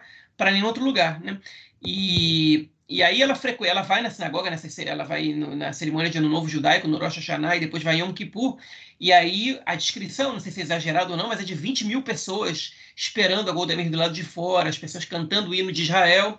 E aí, semanas depois desse caso, começam a fechar instituições judaicas, né? O, o, o jornal Ides é, e, e o teatro Ides, enfim, prender pessoas que também por suspeita de de, é, de espionagem é, pró-Israel e tal. Eu imagino que isso tenha se aprofundado depois em 49, quando teve as primeiras eleições em Israel, que, é, enfim, que o Mapai e o Mapam, que eram os dois partidos sionistas de orientação de esquerda, eles sozinhos poderiam ter formado a coalizão, e o Mapam, é, o Ben Gurion decide deixar o Mapam de fora né, é, da coalizão. E o Mapam tinha uma orientação pró-soviética eles queriam, eu escrevi inclusive uma resenha sobre um artigo é, sobre essa disputa política. O Ben Gurion, naquele momento, ele decide optar pela neutralidade em relação aos Estados Unidos e à União Soviética. Ele não queria romper com a União Soviética, mas ele também não queria se aliar à União Soviética e romper com os Estados Unidos. E ele opta por deixar o Mapam de fora da coalizão. Né? É, e nesse momento, ele, ele praticamente está optando por não tá, por, por é, pelo outro lado, né? E isso vai depois é, as relações, enfim, se Israel fosse abraçado pelos Estados Unidos nos primeiros anos, talvez isso fosse mais rápido, mas os próprios Estados Unidos então, os Estados Unidos mesmo não quiseram abraçar Israel, não quiseram, é, com, com, com, receio né, de como, a, como enfim, o mundo árabe reagiria, ninguém sabia o certo o que ia acontecer com o Estado de Israel. Os Estados Unidos mantêm uma distância, ainda que Israel votasse a favor é, de uma, enfim, de uma. É, Israel recrimina né, a posição da China na Guerra da Coreia, mas, mas não vota a favor de sanções é, a China. Enfim, era, essa era a política do Ben Gurion, era ficar em cima do muro, mas é, tentar jogar dos dois lados. E não funciona muito bem com a União Soviética, com os Estados Unidos a, a longo prazo. Acaba funcionando. Okay? É, e isso, enfim, começa também a. É, marca mais ou menos ali do lado de Israel essa decisão. Nós não vamos ser parte do bloco. É, do bloco de países socialistas, ainda que a gente tenha uma orientação de esquerda, a gente vai optar aqui pela, é, por não estar no bloco, nesse bloco, inclusive se aproximando ainda mais do, dos Estados Unidos do que, do que da União Soviética, esse pelo lado de Israel. Né? É, agora, eu acho que também existe uma, uma outra questão né, que, que, é, que é, enfim, que a gente deve levar em consideração do lado soviético, que, que era também a questão do antissemitismo né, enraizado na cultura russa, né, porque o que houve não foi só uma perseguição a, a sionistas né, no, no logo depois dessa, dessa não, foi exatamente um rompimento, mas desse caso da Golda Meir, que ficou menos de um ano como embaixadora, é, mas que também perseguiram judeus que não eram necessariamente identificados com a questão sionista na União Soviética nesse momento, né? E, enfim, e aí eu acho que eu imagino que isso tenha que isso tenha relação. A gente até bateu um, um papo um pouco antes desse, desse, dessa gravação e você comentou sobre isso, né? Enfim, você me corrija se eu estiver errado e depois a gente pode avançar para os rompimentos é, é posteriores que tiveram, né, porque a relação de, de Israel com a União Soviética foi, foi marcada por muito por idas e vindas, idas e vindas até que romperam totalmente em 67, né? Mas é, mas enfim, essa questão da perseguição dos, dos, dos médicos, né, e, e outros casos eu acho que também são relevantes, se você, enfim, se, se, se você concorda comigo. Inclusive, eu acho que a, nessa mesma biografia da Golda Meir, a esposa do, do Molotov, ela é, um pouco depois de conversar com a Golda Meir numa festa, ela foi presa é, por suspeitas também de deslealdade, não sei se ela foi condenada à morte ou foi expurgada, enfim, que ela também era judia, né? É, isso aconteceu com não poucas pessoas. É, a Polina Genturgina, a esposa do Molotov, ela, ela, é, é, ela é exilada, interno da União Soviética, mas ela não é condenada à morte. E apesar disso, para a gente, né, mais uma vez, não é nada preto no branco, né? É, a Polina Genturgina vai se considerar uma stalinista até o final da vida. Quando Stalin morre, ela é solta, ela é, ela é trazida de volta para Moscou é, e se reúne com, com o marido, né, com o Molotov. Eles tinham uma relação muito boa entre os dois. É, e quando ela recebe a notícia de que o Stalin morreu, ela chora muito e, e vejam só, é, ela só foi liberta, ela só foi, ela só retornou porque o Stalin morreu.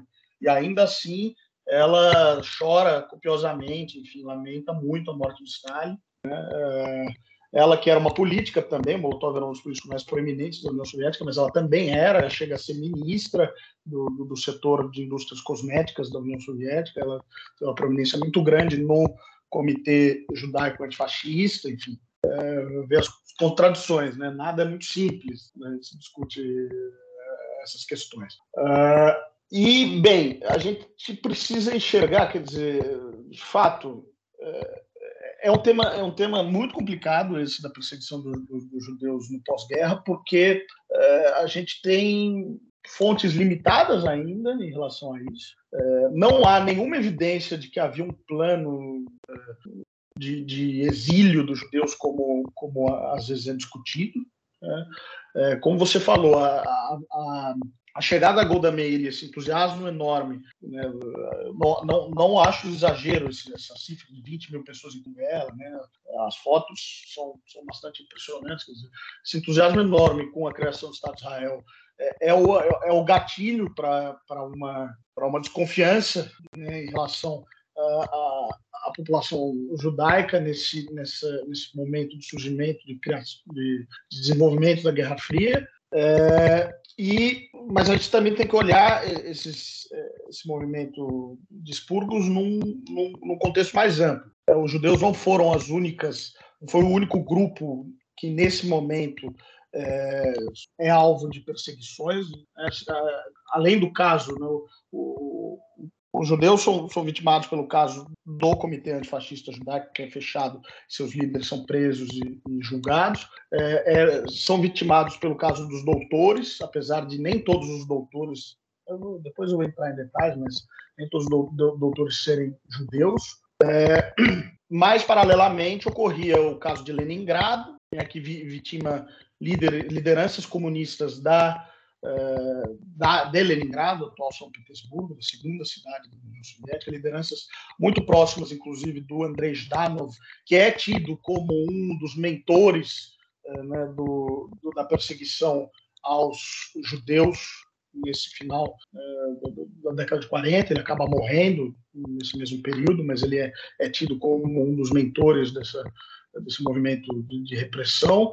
É, e, e, no entanto, os seus aliados né, dentro da estrutura do Partido de Leningrado também são perseguidos, são condenados à morte, são mortos no caso de Leningrado. É, tam, paralelamente, o caso do, dos Megrélios, né, que atingia aí uma figura proeminente no aparato de segurança, o Lavrenti Beria, né, georgiano da, da região da Megrélia, Megrélio por nacionalidade, mas da, da é, que era o principal líder do, do, do da NKVD, né, do, dos aparatos de segurança, do que a gente vai chamar de KGB, é, e enfim, então há uma série aí de, de movimentos, nada comparável, às vezes comparam com, com, com os grandes expurgos da década de 30, mas em nenhum momento é comparável. No Grandes Expurgos, a gente está falando de cifras de centenas de milhares de pessoas condenadas, enquanto nesses, nesse final da década de 40, início da década de 50, é, a gente está falando em centenas, né, não chega nem a milhares de, de, pessoas envolvidas nessas condenações, é, mas se cria um, clima de, de, de, rumores né, de que é, estaria sendo preparado o terreno para um expurgo de maior envergadura. A gente não tem dados concretos que apontem para é, um plano nesse sentido. Não, não existem fontes que confirmem é, esses rumores. Né? Entre os judeus havia o rumor de que é, eles seriam exilados lá no Birobidjan, seriam todos mandados, todos deportados, e que haveria um movimento de repressão em grande escala. A gente não tem como confirmar isso. É, a gente não fala-se muito e aí é uma questão também que é um, longuíssimo, né? poderia ser um episódio inteiro sobre isso, mas fala-se muito na questão do antissemitismo da figura do Stalin.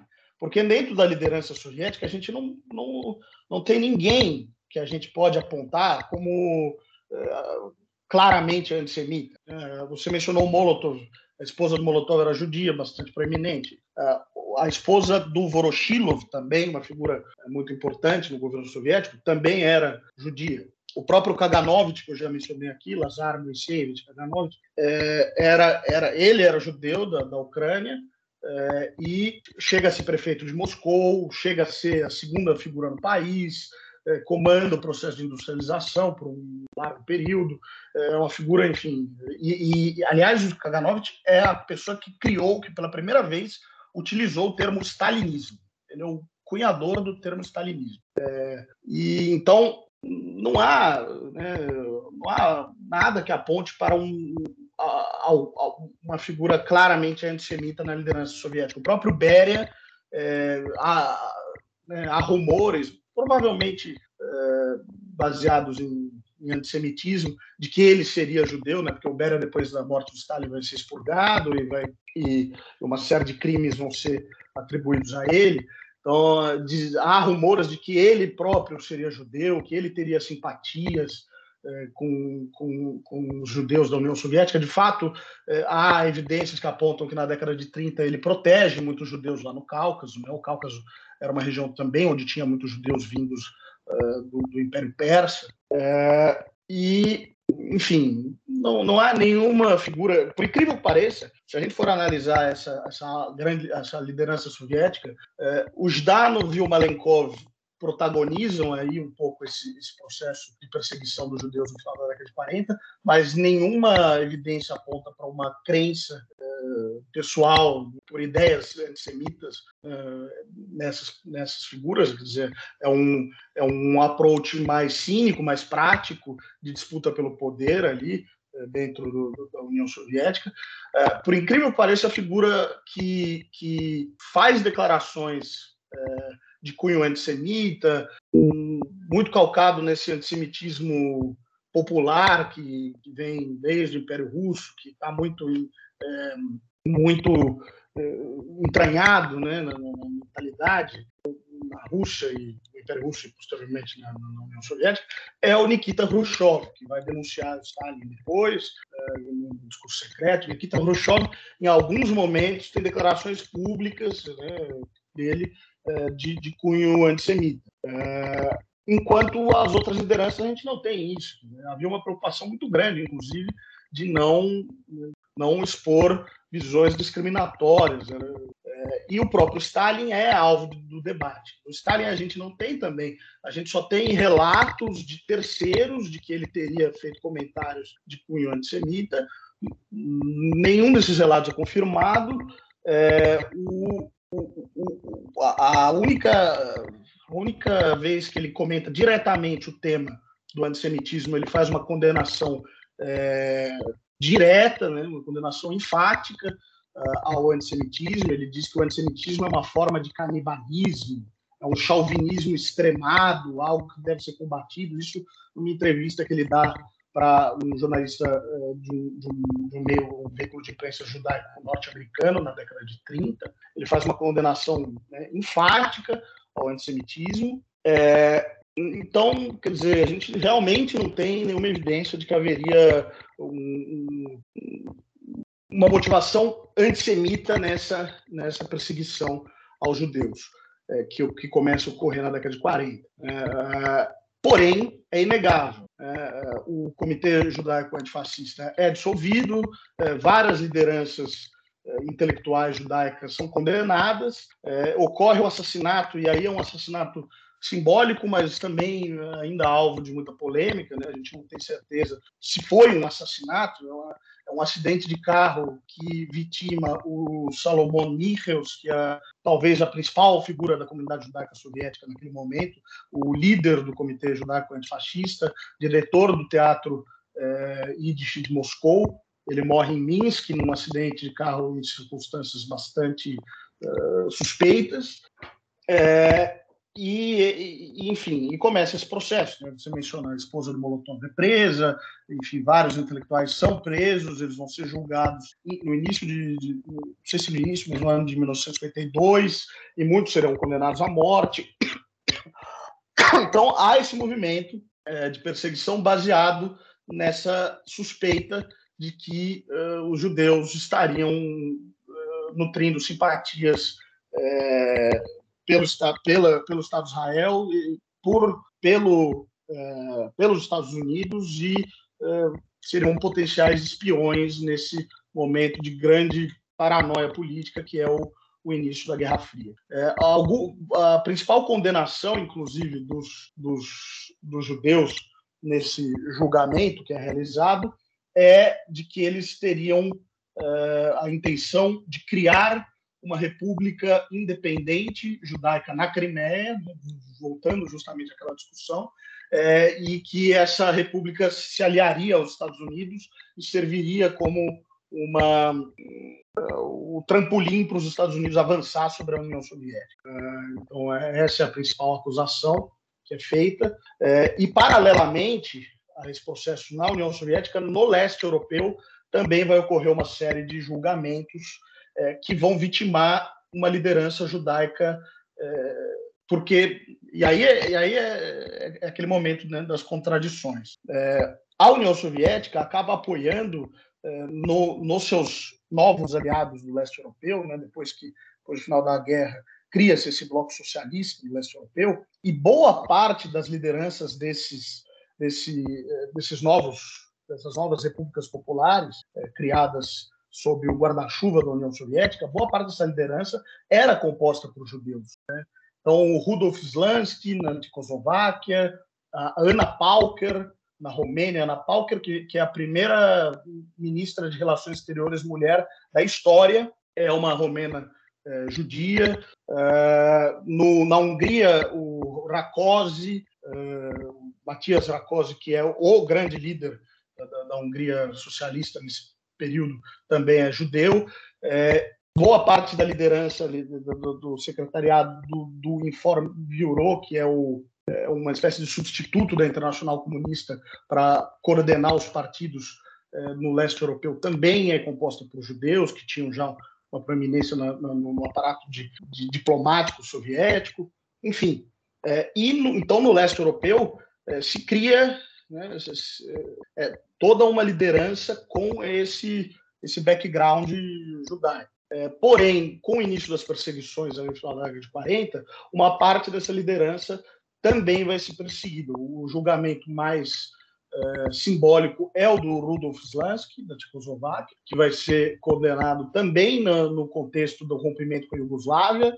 Né, então, ele vai ser condenado como um um titoísta sionista com simpatias pelos Estados Unidos. É, e, mas é importante dizer, não é, não é uma perseguição que vitima exclusivamente os judeus e não vitima todos os judeus. O, o Matias Rakosi é o caso de uma liderança é, que vai é, permanecer é, no posto, um, um, stalinista entusiasmado e que só vai ser retirado lá depois que Stalin morreu no momento do, da desestalinização que ele vai se afastar do poder. Né? É, já Ana Pauker vai ser também é, afastada do poder já nessa, nessa onda é, que acompanha paralelamente a, a perseguição é, que, que ocorre na União Soviética, mas também num contexto de de disputa interna dentro do partido da Romênia. Na Pauca era uma figura, eu acho, muito, muito interessante, fascinante nesse momento. Mas, enfim, para não nos perdermos muito, é, ocorre todo esse processo, é, e é um processo muito complicado, é, que eu acho que acho que é um dos temas que ainda exige que os historiadores se debrucem mais. Quer dizer, é um momento que a gente tem muitas perguntas ainda, esse momento, esses últimos anos de Stalin. O fato é que esse caso dessa conspiração dos doutores surge lá em 52, essa suspeita de que médicos estariam planejando envenenar as lideranças soviéticas. É, uma parte considerável desses médicos eram judeus. Esses médicos são presos e o julgamento é marcado para março de 1953. É, há, ideia, há essa ideia que eu já comentei de que esse julgamento seria o estopim para uma perseguição em expurgo de maior escala, porém o que ocorre é que o Stalin morre no início de março de, de 53 e os médicos são imediatamente soltos, né? Como eu falei, a, os, judeus, os judeus que tinham sido condenados são trazidos de volta, entre elas, entre eles a, a Polina Gentúgina, é, e a, acaba por aí. Né? A onda persecutória acaba imediatamente é, com a morte de Stalin no início de março de 53. Beleza. E aí, bom, enfim, disso então a gente volta para a relação da União Soviética com o Estado de Israel, né? É, mas já para ir entrando mais na, na reta final.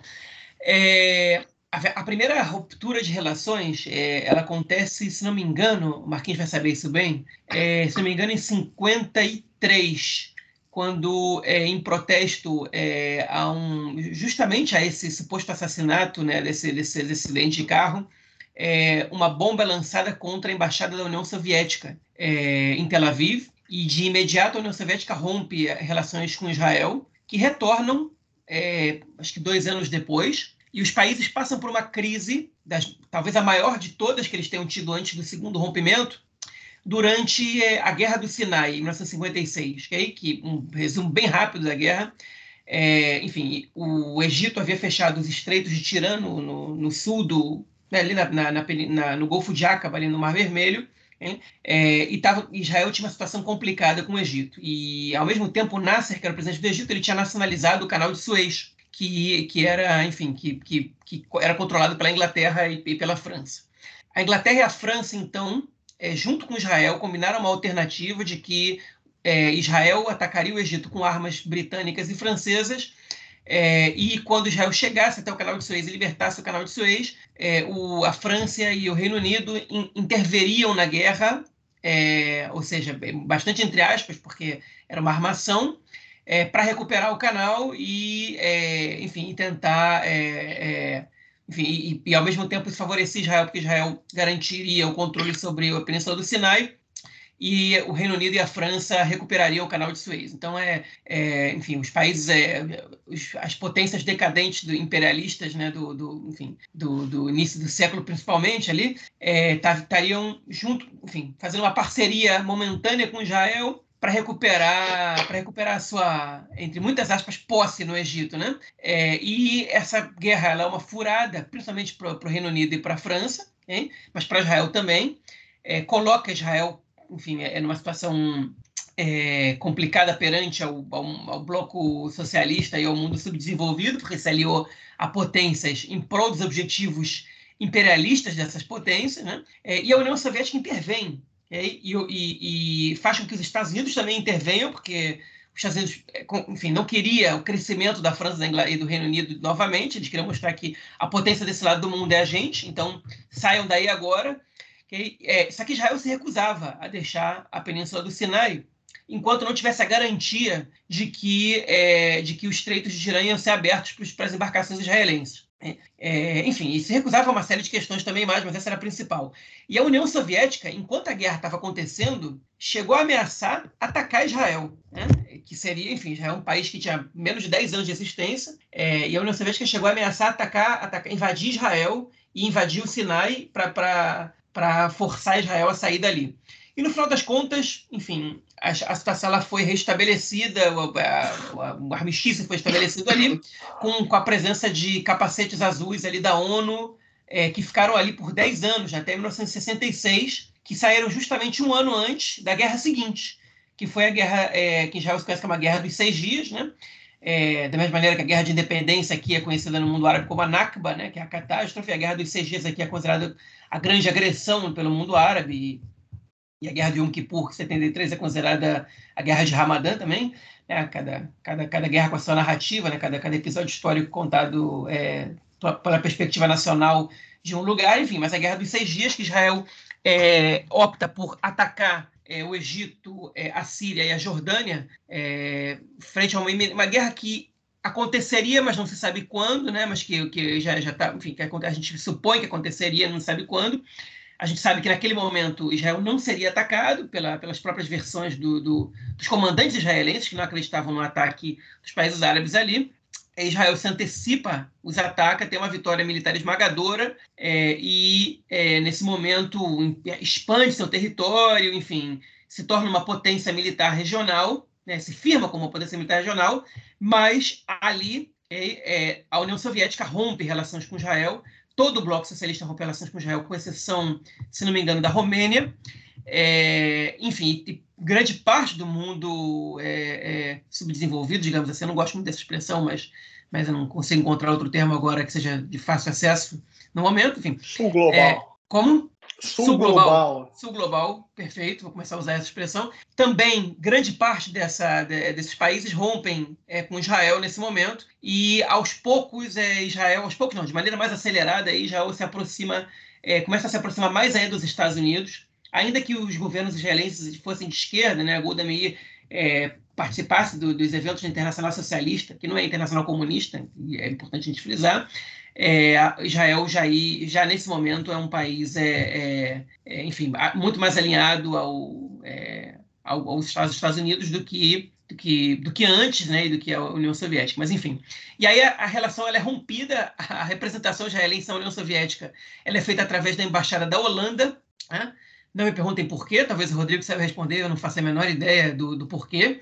É, e essas relações elas só são restabelecidas formalmente é, dois meses antes do fim da União Soviética. Se não me engano, em outubro de 1991. É, que, aí, que aí essas relações elas voltam a acontecer. Mas, enfim, é, é esse é mais ou menos o contexto. E no meio desse caminho, né, a gente tem é, alguns judeus soviéticos que tentam imigrar é, para Israel. Nos anos 70, Israel consegue um acordo com a União Soviética para a imigração de cerca de 160 mil judeus é, para o país. Né? Eu tenho família que era de origem, enfim, que, que, era, da, que era da Bessarabia, né? que na época que a minha família foi para o Brasil, eles eram da Romênia, a Bessarabia pertencia à Romênia, essa região, depois passou a ser parte da Moldávia, mas eles, para conseguirem imigrar para Israel, eles tiveram que ir pela Lituânia é, porque a Lituânia era uma das repúblicas que tinha permissão para facilitar a imigração judaica em determinadas condições, né?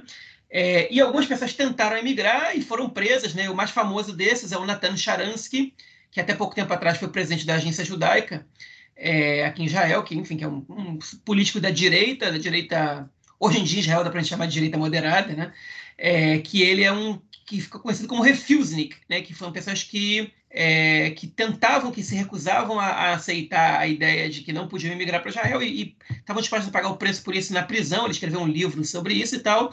Obviamente que ele é anticomunista, né? E, e, e como a grande maioria dos imigrantes da ex-União Soviética que vieram para que vieram morar em Israel são muito alinhados à direita, né? É, enfim, e esse foi um movimento que, que ficou muito mais muito famoso aqui, aqui em Israel dos refusniks, que começaram a vir com o fim da União Soviética nos anos é, 90. Okay? Mas a gente chega lá, depois, pode encerrar com isso depois. Mas, enfim.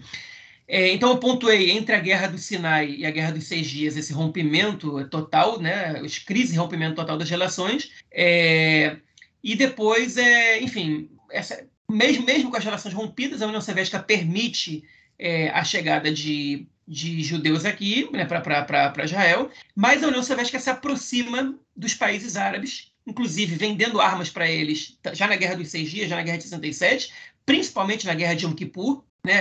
O armamento do Egito era um armamento e da Síria era um armamento soviético, né? Ainda que o Egito tivesse expulsado os técnicos soviéticos um pouco antes da guerra, em 73, é, era um armamento soviético que, eles expunham ali, treinamento soviético, etc. É, e a União Soviética ela passa nesse momento a, é, a prestar um forte apoio à questão palestina. Né?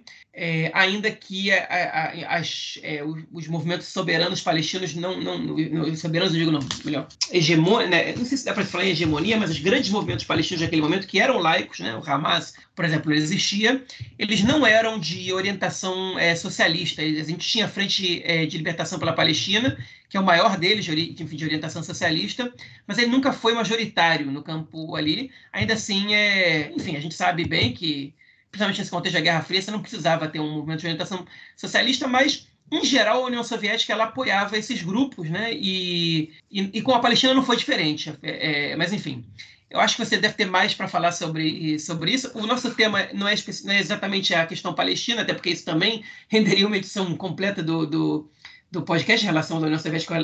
Mas acho que dá para a gente tocar nesse assunto, Rodrigo, se você puder ajudar a gente com isso também. É, bom, a gente então parou naquele momento eh, em que se retoma então as relações é, após esse momento de, de, de perseguição é, de, de, conflitos ali entre, entre as autoridades soviéticas e a população judaica do país. É, como você bem mencionou, nesse primeiro momento as relações são reatadas, né, ali logo após a morte de Stalin, porém é um momento também que a União Soviética começa a voltar uh, os seus olhos para o terceiro mundo, o sul global. O sul global é um termo mais, mais atualizado para se referir a esses países. É, no contexto da Guerra Fria. Né? Logo após, se não me engano, em 54 já, o Khrushchev, uh, líder que assume após a morte de Stalin, faz um, um périplo aí global pelo, pelos países do terceiro mundo, sudoeste asiático, é, e a atenção da União Soviética se volta a, a esse, a esse grupo de países. É, Trata-se do momento ali dos primeiros anos, dos anos de, de formação do movimento não alinhado, por exemplo, né, muito influenciado pela Iugoslávia do Tito, é, em parceria com o Nasser, que é uma figura que a gente inevitavelmente vai, vai falar aqui. Então, é, os, é um, é um momento de vitória da Revolução na China, em 49, e a China também volta sua atenção para o terceiro mundo. Então começa é, esse, essa ebulição do movimento anticolonial, movimento dos movimentos de libertação pelo mundo, e é, isso não passa desapercebido pela União Soviética. E é nas bases dessa, desse, desse movimento que a União Soviética vai se aproximar então dos países árabes. Né? É, há uh, um, fa faz-se uma, uma, análise ali e, e, e, os soviéticos acabam chegando à conclusão de que naquele contexto o apoio aos países árabes, a disputa pelos países árabes era mais importante do que tentar reatar a relação com Israel. o nacionalismo árabe está no momento de, de, de, de ascensão, é, os, os, governos fantoches que os britânicos haviam estabelecido nos países uh, árabes uh, acabam aos poucos uh, sendo derrotados por movimentos nacionalistas. Acho que o caso mais famoso, que mais os interessa hoje, é o caso do, do Nasser, né, Gamal Abdel Nasser no Egito, que chega ao poder ali na década de 50 é, justamente na, nessas bases de um nacionalismo árabe, é, não, não exatamente é, socialista, mas com, com alguma simpatia ali. E a União Soviética começa a disputar, é, com, principalmente com os Estados Unidos, é, a, o, o, o, protagonismo ali nas relações com o Egito. Né? O Nasser não é um comunista, muito pelo contrário, ele vai perseguir uh, os comunistas egípcios, uh, porém, uh, ele, ele, ele, vai ser, sempre ser muito desconfiado dos comunistas, porém, a União Soviética percebe que tem ali um interlocutor com, com o qual há possibilidade de, de começar a influenciar a questão no Oriente Médio e começa essa disputa. O que vai cimentar muito essa relação, como você bem mencionou, é a, a guerra do, do, do Suez, né? a guerra, a disputa pelo canal do Suez ali. Uh, o, os soviéticos vão prestar um apoio fundamental para os egípcios. No primeiro momento, quando os egípcios nacionalizam o canal, os ingleses acham que essa nacionalização não vai não vai funcionar, não vai dar frutos, simplesmente porque os egípcios não têm funcionários capacitados, treinados para fazer a, manobra dos navios no canal e que isso simplesmente inviabilizaria a tentativa dos, dos egípcios de tomarem o canal.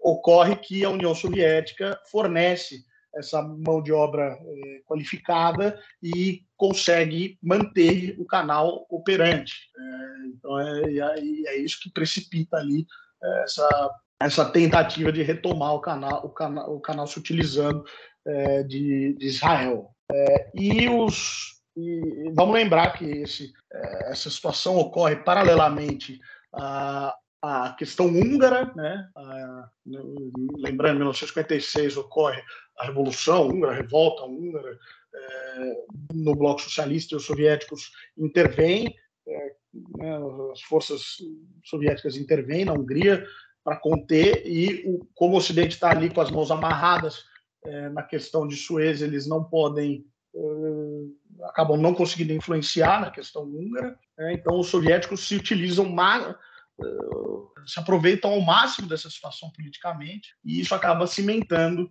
a relação dos soviéticos com os, os países árabes, nesse momento, principalmente com o Egito. Né? Uh, o Egito, apesar da, da, de algumas de algum receio do Nasser com o tempo, o, a parceria entre a União Soviética e a Egito vai se firmar é, de maneira muito, muito forte. O Nasser não vai romper com os Estados Unidos, ele, ele vai sempre tentar é, tirar o máximo possível de ambos os lados da Guerra Fria, como vários líderes do terceiro mundo fazem, mesmo alguns do bloco socialista ali, Yugoslávia, a própria é, Coreia do Norte faz isso entre a China e a, e a União Soviética, enfim. É, o Nasser vai é, formar uma série de parcerias com ambos os países, mas no setor de defesa é, é a União Soviética que vai suprir ali esses países, depois a Síria, enfim, com, com armamento. É, um, acho que o símbolo máximo aí dessa relação é o, o, a represa é, de Assuan, no Egito, né, construída pelos soviéticos, um projeto é, gigante que a União Soviética encampa no Egito, e firma muito essa, esse apoio no contexto da Guerra Fria aos, ah, aos árabes. É, mais tarde, na Guerra é, dos Seis Dias, é, é, um momento em que, né, no, final da década de 50, ali, uh, as relações com, com Israel não vão ser das melhores. É o, o, início da década de 60 é aquele momento em que uh, começam a surgir vários conflitos internos entre os judeus soviéticos que queriam imigrar para Israel, né, e é, é, e aí surge essa figura do refusnik. Refusnik é em inglês o termo, né, em russo é atkazny, é, mas acabou se, se tornando notório esse termo né, em inglês, justamente. São é, diante de uma campanha, e é uma campanha realmente de propaganda no contexto da Guerra Fria, que os Estados Unidos, principalmente os Estados Unidos, mas também Israel, é, encampam de tentar atrair os judeus os soviéticos. É, há, se cria toda essa campanha é, para prometendo aos judeus soviéticos uma, uma vida melhor no exterior, enfim. É claro que há o contexto todo de, é, de, de questões do antissemitismo na Rússia, dizer, há publicações claramente antissemitas saindo da União Soviética, é, há uma, um sentimento por parte de alguns judeus de que eles é, seriam, é, enfim, em relação a outros grupos étnicos, é, eles não eles seriam prejudicados, não conseguiriam avançar na carreira. É discutível até que ponto isso é verdade, né? Porque vários dados que a gente observa por exemplo, a quantidade de judeus é, proporcionalmente nas universidades diminui muito a partir do fim da Segunda Guerra Mundial. Só que, por um lado, a gente tem que ver que né, 3 milhões de judeus soviéticos foram mortos né, na Segunda Guerra. Quantidade imensa, uma, uma, uma, porção imensa da população judaica. Por outro, os judeus é, sempre tiveram um, um nível de educação é, mais avançado em relação às outras populações, e a gente está falando de um momento em que as outras nacionalidades soviéticas é, estão colhendo os frutos é, dos, do, do, dos processos pós-revolução. Então, é claro que as outras nacionalidades também começam a, a, a compartilhar uma fatia maior aí da, do, dos locais, das universidades, enfim, de modo que proporcionalmente diminui o número de judeus, mas isso não significa é, necessariamente que eles estariam sendo prejudicados. É, de fato, no, dentro do partido, esse, é, o número de judeus diminui em relação ao que era anteriormente, mas aqui, logo após a Revolução, ele é um número muito desproporcional. É, o número de membros, é, a percentagem de judeus dentro do partido, ela sempre foi maior e até o final ela vai ser maior.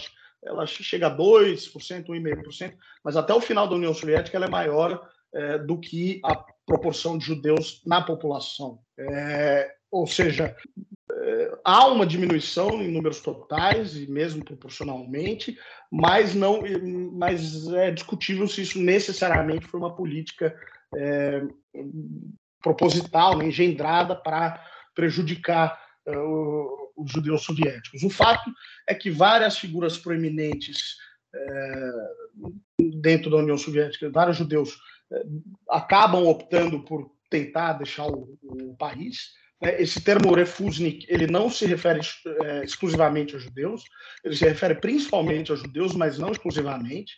É, outras populações dentro da União Soviética que tinham é, estados de referência no exterior, ou grupos de referência no exterior. Então, é, havia uma minoria grega dentro da União Soviética, que tem como referência a Grécia.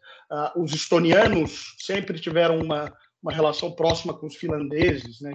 Eles, ambos têm línguas fino-úgricas muito semelhantes. Enfim. É, os armênios têm a diáspora armênia, né, os, os, vários armênios nos Estados Unidos, no, até no Brasil, Argentina, Uruguai, na França, é, como referência. Então, é, e os alemães do Volga, que eu cheguei a mencionar no início da nossa conversa, tinham, claro, a Alemanha como referência. Então, esses grupos que têm é, referências fora da União Soviética e desejam imigrar, eles também foram é, também fizeram parte desse grupo que acaba sendo conhecido como os refúgios. Né? Muitos alemães que queriam ir para a Alemanha Ocidental também tiveram a sua imigração negada e se tornam refúgios. Muitos armênios, todos esses grupos que eu mencionei é, foram, né, tiveram em algum momento é, né, a sua, a sua uh, saída da União Soviética bloqueada. Mas os judeus são o caso mais preeminente. É, e, e, e, eles são muito utilizados por uma máquina de propaganda da Guerra Fria.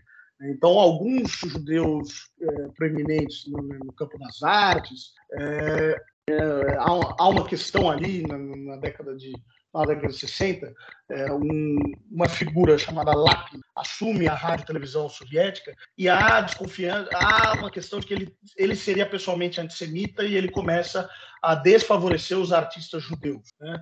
Uh, e aí, vários desses artistas importantes, conhecidos, famosos na União Soviética, acabam pedindo para imigrar. É, é, o caso, por exemplo, é, da cantora Maya Kristalinska, é o caso da cantora é, Aida é, Vidisheva, é, apesar de que a Aida Vidisheva mesmo, ela, ela diz, diz numa entrevista que ela acha que a que a, a, perseguição a ela não foi pelo fato dela ser judia, mas pelo fato dela ter se recusado a cantar no festival após 68, a invasão da, da Tchecoslováquia, né, a questão da, da Primavera de Praga.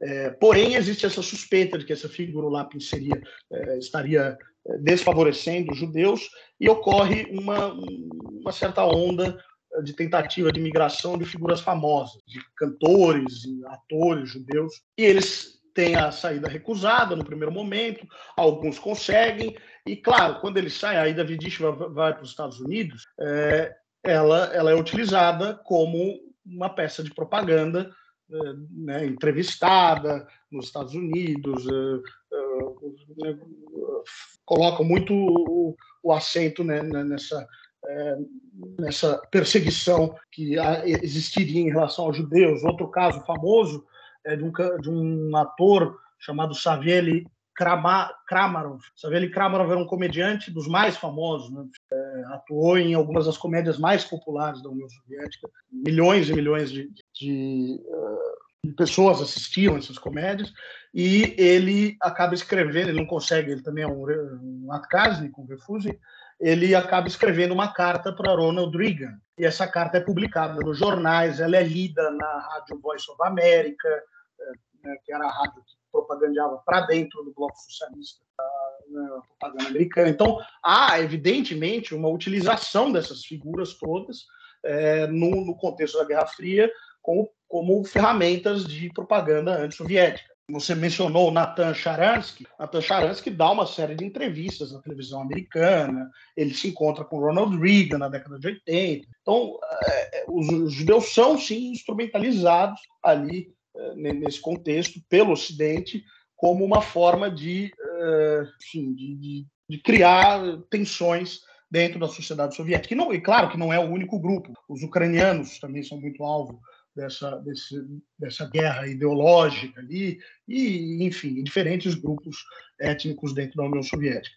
Mas fica essa ficou marcado muito essa ideia do refusnik, é, principalmente ali no final da década de 60.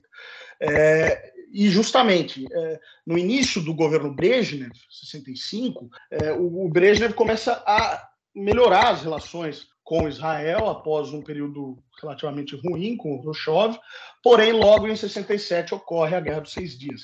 E nesse momento a União Soviética abraça totalmente a causa dos árabes, né? Faz, há uma onda de críticas muito fortes em relação a Israel na imprensa soviética e a, questão do sionismo, é, e isso acaba alienando uh, alguns uh, judeus que soviéticos, né, que se veem ali né, com, com alguma simpatia por Israel, mas num, num contexto em que a União Soviética iniciou uma verdadeira propaganda, campanha de propaganda denunciando o que eles consideravam né, uma, uma, invasão ilegal e tudo mais. É, é, bem, e aí e é nesse momento que, que é, as relações são rompidas, elas só vão se restaurar, você tem razão, em outubro de 91, dois meses antes do fim da União Soviética. O caso da Embaixada da Holanda eu não saberia dizer exatamente o porquê, mas é uma prática comum nas, nas relações diplomáticas que é, países com relações rompidas às vezes sejam representados em outras embaixadas. Na Geórgia, por exemplo,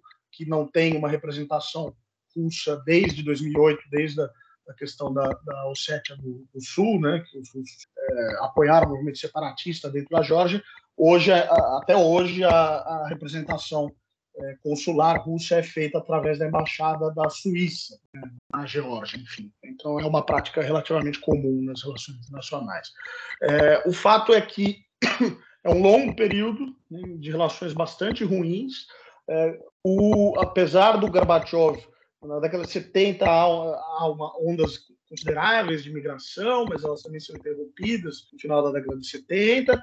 Na década de 80, o Gorbachev libera a migração, mas as relações propriamente só vão ser é, é, só vão ser reatadas em, em 1991. Nesse momento do fim da União Soviética, é um momento de caos econômico no, no bloco é, e é um momento, e como é liberada né, essa migração, é um momento em que dezenas de milhares de judeus abandonam a União Soviética, muitos vão para Israel, é, e é um momento de choque, um momento complicado, muita gente chega ao mesmo tempo no exterior, e é, muito do que era prometido né, pela propaganda ocidental, os judeus acabam é, tendo um choque de realidade, é, porque não é, eles eram dentro da União Soviética, eles tinham uma formação geralmente muito boa, os judeus eram muito é, qualificados, é, em, comparação a outros grupos, eles eram muito mais qualificados, eram muito preeminentes no, campo da ciência, no campo da cultura,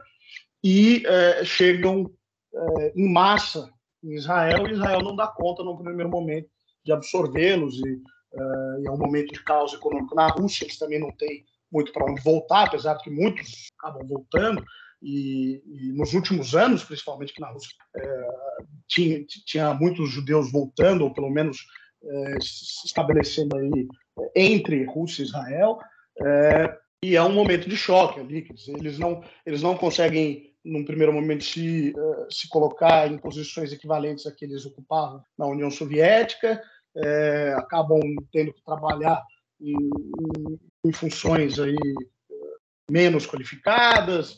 É, o governo de Israel, nesse primeiro momento, também se utiliza muito da chegada dos, dos judeus soviéticos que estão um pouco é, um pouco alheios à questão palestina, né? desconhecem muito a questão palestina, acabam se utilizando para é, assentá-los em território é, legalmente palestino, portanto, território ocupado. É, e, bem, é um momento muito complicado é, para essa, essa onda enorme migratória. Muitos judeus acabam deixando Israel, indo para os Estados Unidos, indo para o Canadá, tentando outras alternativas. Nem todos também se adaptam às condições nos Estados Unidos. Né? Complicado, muito complicado para todos na União Soviética, porque, enfim, um caos econômico é, sem, sem precedentes aí é, durante toda a década de 90. Mas é, inclusive, essa, essa imigração da ex-União Soviética para Israel, que a gente se fala em Israel de mais ou menos é, 1 milhão e 200 mil pessoas que chegaram é, no país entre, entre 92 e 2005, mais ou menos, embora continuem chegando, né? É, é Agora, esse ano, a quantidade de judeus ucranianos que chegaram em Israel não foi, não foi pequena, né? Acho que foi cerca de 20 mil dos 70 mil que ainda tinham lá, né? Ou seja, um número bastante, bastante alto. Mas essa imigração judaica é, da, da ex-União Soviética para cá, é, ela é ela, além de ela ter alterado muito né, cidade israelense, chegaram muito, muitos doutores, chegaram muitas pessoas formadas que, num princípio, demoraram para ser integrados nas suas profissões mas com o tempo eles é, hoje em dia eu me arrisco a dizer que cerca de metade dos médicos é, que, que, podem te consultar em Israel são é, imigrantes da União Soviética. São metade, eles não são menos que um terço. É, enfim, é, não só médicos, né? vários outros profissionais, físicos e professores universitários, etc. E mudou a característica de muitas cidades no país. Né? Tem cidades que têm assim, 30% de imigrantes da União Soviética, então você vê muitas coisas escritas em russo, é, o consumo de produtos é, alimentícios é, é, se alterou no país, a gente tem uma cadeia de supermercados é, é, enfim, que, que, vendem carne de porco, que era uma coisa que era muito difícil encontrar em Israel, porque, porque ainda que a grande maioria da população israelense ela seja secular ou tradicionalista, é, o consumo de porco ele acabou sendo até dificultado pela, pela, pelas correntes religiosas, isso só foi mudar legalmente em 92, né, que foi junto, curiosamente, foi junto com a imigração é, da ex-União Soviética, não foi essa a razão, foi por causa de uma reforma é, judicial né, que permitiu isso, mas enfim, e, e, se proliferaram as redes de mercados que vendem carne de porco e vinhos é, importados e produtos alimentícios que se consomem na, na Rússia, na Ucrânia, na Lituânia, nesses países é que, que, que eram desconhecidos em Israel, né, ou, que, ou que eram muito pouco conhecidos aqui. Né?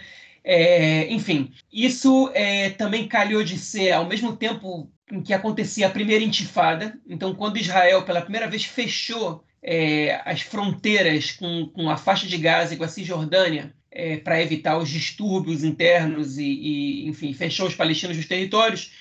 É, naquele momento existia um número altíssimo de palestinos que trabalhavam em Israel, né, muito maior que hoje. E essa imigração da União Soviética, ela também supriu com essa com essa demanda para essa demanda eram pessoas precisando de trabalho para um, um enfim no momento que não, que, que os palestinos não podiam entrar né? E isso também foi muito impactante para a relação é, é, dos palestinos com Israel quando acaba a primeira intifada, okay? quando a situação volta a uma espécie de normalidade, porque quando eles podem voltar a entrar em Israel, de repente eles já não têm mais emprego. Né? É, e eu estou falando aí daqueles subempregos que é, em geral, que os imigrantes, em seu primeiro momento, pelo menos, acabam é, fazendo. Né? Então, a imigração da ex-União Soviética ela alterou bastante o panorama israelense. É, ela também, enfim, ela tem outras, uma série de questões sobre as quais a gente poderia falar aqui bastante tempo, né?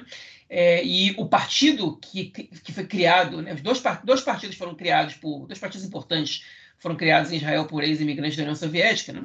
é, perdão, imigrantes da União Soviética, que foram o Israel Bealia e o Israel Beiteinu, né, que existe até hoje o partido do Avigdor Lieberman, que é um partido ultranacionalista né, de direita, okay? é, com um viés altamente racista, anti-árabe, é, enfim, e que até pouco tempo atrás o, o Lieberman ele ele fazia campanha abertamente pelo Putin, né? dizer que o Putin era o, era o melhor que podia acontecer para Israel era o Putin permanecer no poder e que, enfim, ele, ele vê umas semelhanças, o estilo de é, a Realpolitik do Lieberman é de alguma maneira parecida com, com o estilo Putin, só que o Lieberman nunca chegou a ter nem perto do poder que o Putin teve, ainda que ele tenha exercido é, os ministérios mais importantes do governo. Ele não foi primeiro-ministro, muito menos o primeiro-ministro com tanto poder quanto o Putin tem é, na Rússia, né? Mas, enfim, é, mais uma série de fatores se alterou. A gente tem televisão em Rússia, a gente tem jornais em Rússia, em Israel, a gente tem pessoas que jogam xadrez aqui, que nem que, do jeito que a gente não tinha antes. Tem uma medalha de, de ouro olímpica de um ex-imigrante da União Soviética né, na, na ginástica é, artística, se não me engano. Enfim, que tudo isso é influência uh, dessa, dessa imigração. É, o que não veio né, foi a simpatia é, ao, ao comunismo. Os imigrantes judeus da ex-União Soviética, eles são é, em sua imensa maioria, anticomunistas. Né? E eles, também é importante dizer, é, ainda que em Israel a gente se refira a todos eles como russos, né? porque eles são falantes da, da, da língua russa, eles não são, em sua maioria, da Rússia. Eles são da Ucrânia, né? principalmente da Ucrânia, mas é, também do Uzbequistão, é, e da Lituânia, né, e da Geórgia, é, e de países, enfim, que, que eram repúblicas soviéticas é, mais satélites né, da, da, da, da enfim, não, não, tão importante como a Rússia, é, e eu acho que parte desse ressentimento deles também tem a ver com é, o local onde eles habitavam, né, a vida que eles tiveram antes de vir.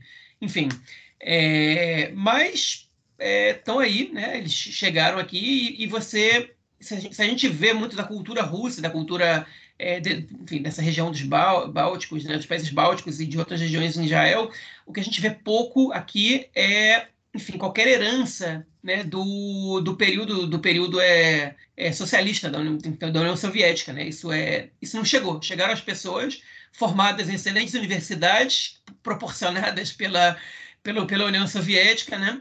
É, mas a memória da União Soviética no, no enfim, no, no, no contexto, né, no, no, dia a dia israelense, ela é silenciosa, né? Ela não se fala muito sobre isso, nem mesmo sobre as, é, as punições que os refusing sofreram e etc. Nem, nem sobre isso hoje em dia se fala nada, né?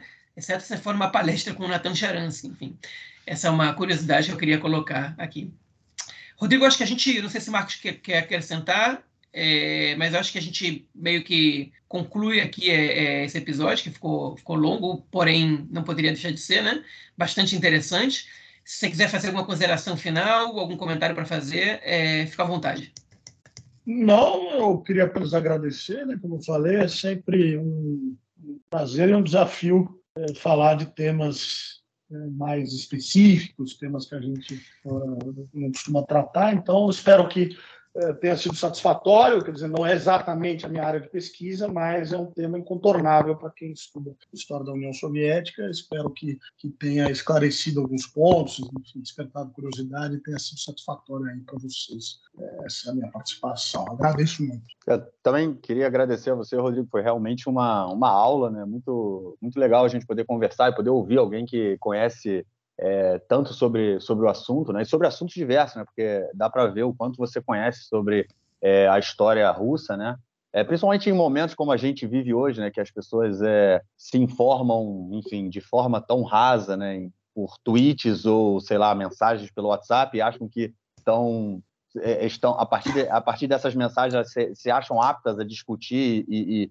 e, debater com qualquer outra pessoa. Então é sempre bom poder ouvir alguém que realmente é, é é, se empenha em conhecer, né, e investe no conhecimento, e é, e, gente, e é bom a gente poder também trazer para os nossos ouvintes é, esse tipo de, de conhecimento. É, e só, só uma parte, né, que, é, essa questão de toda, e principalmente em função da relação entre marxismo e judaísmo, do Bund, foi uma, é uma questão que sempre muito me, é, me chamou muita atenção e sempre muito, muito me mexeu comigo, até por conta é, enfim, não vou entrar nessa discussão aqui, mas questões da minha identidade judaica, é, é, coisas que até hoje mexem muito comigo e são é, é, tem, tem muito a ver com a minha própria vinda para Israel. É, e, e, recentemente, eu não sei, assim, não recentemente, tem uns anos eu descobri que tem um instituto nos Estados Unidos chamado é, YIVO, né, IVO, né, vamos dizer assim, que é um instituto de, foi fundado, né, por é, por judeus, né, pesquisadores judeus que é, fazem pesquisa sobre toda,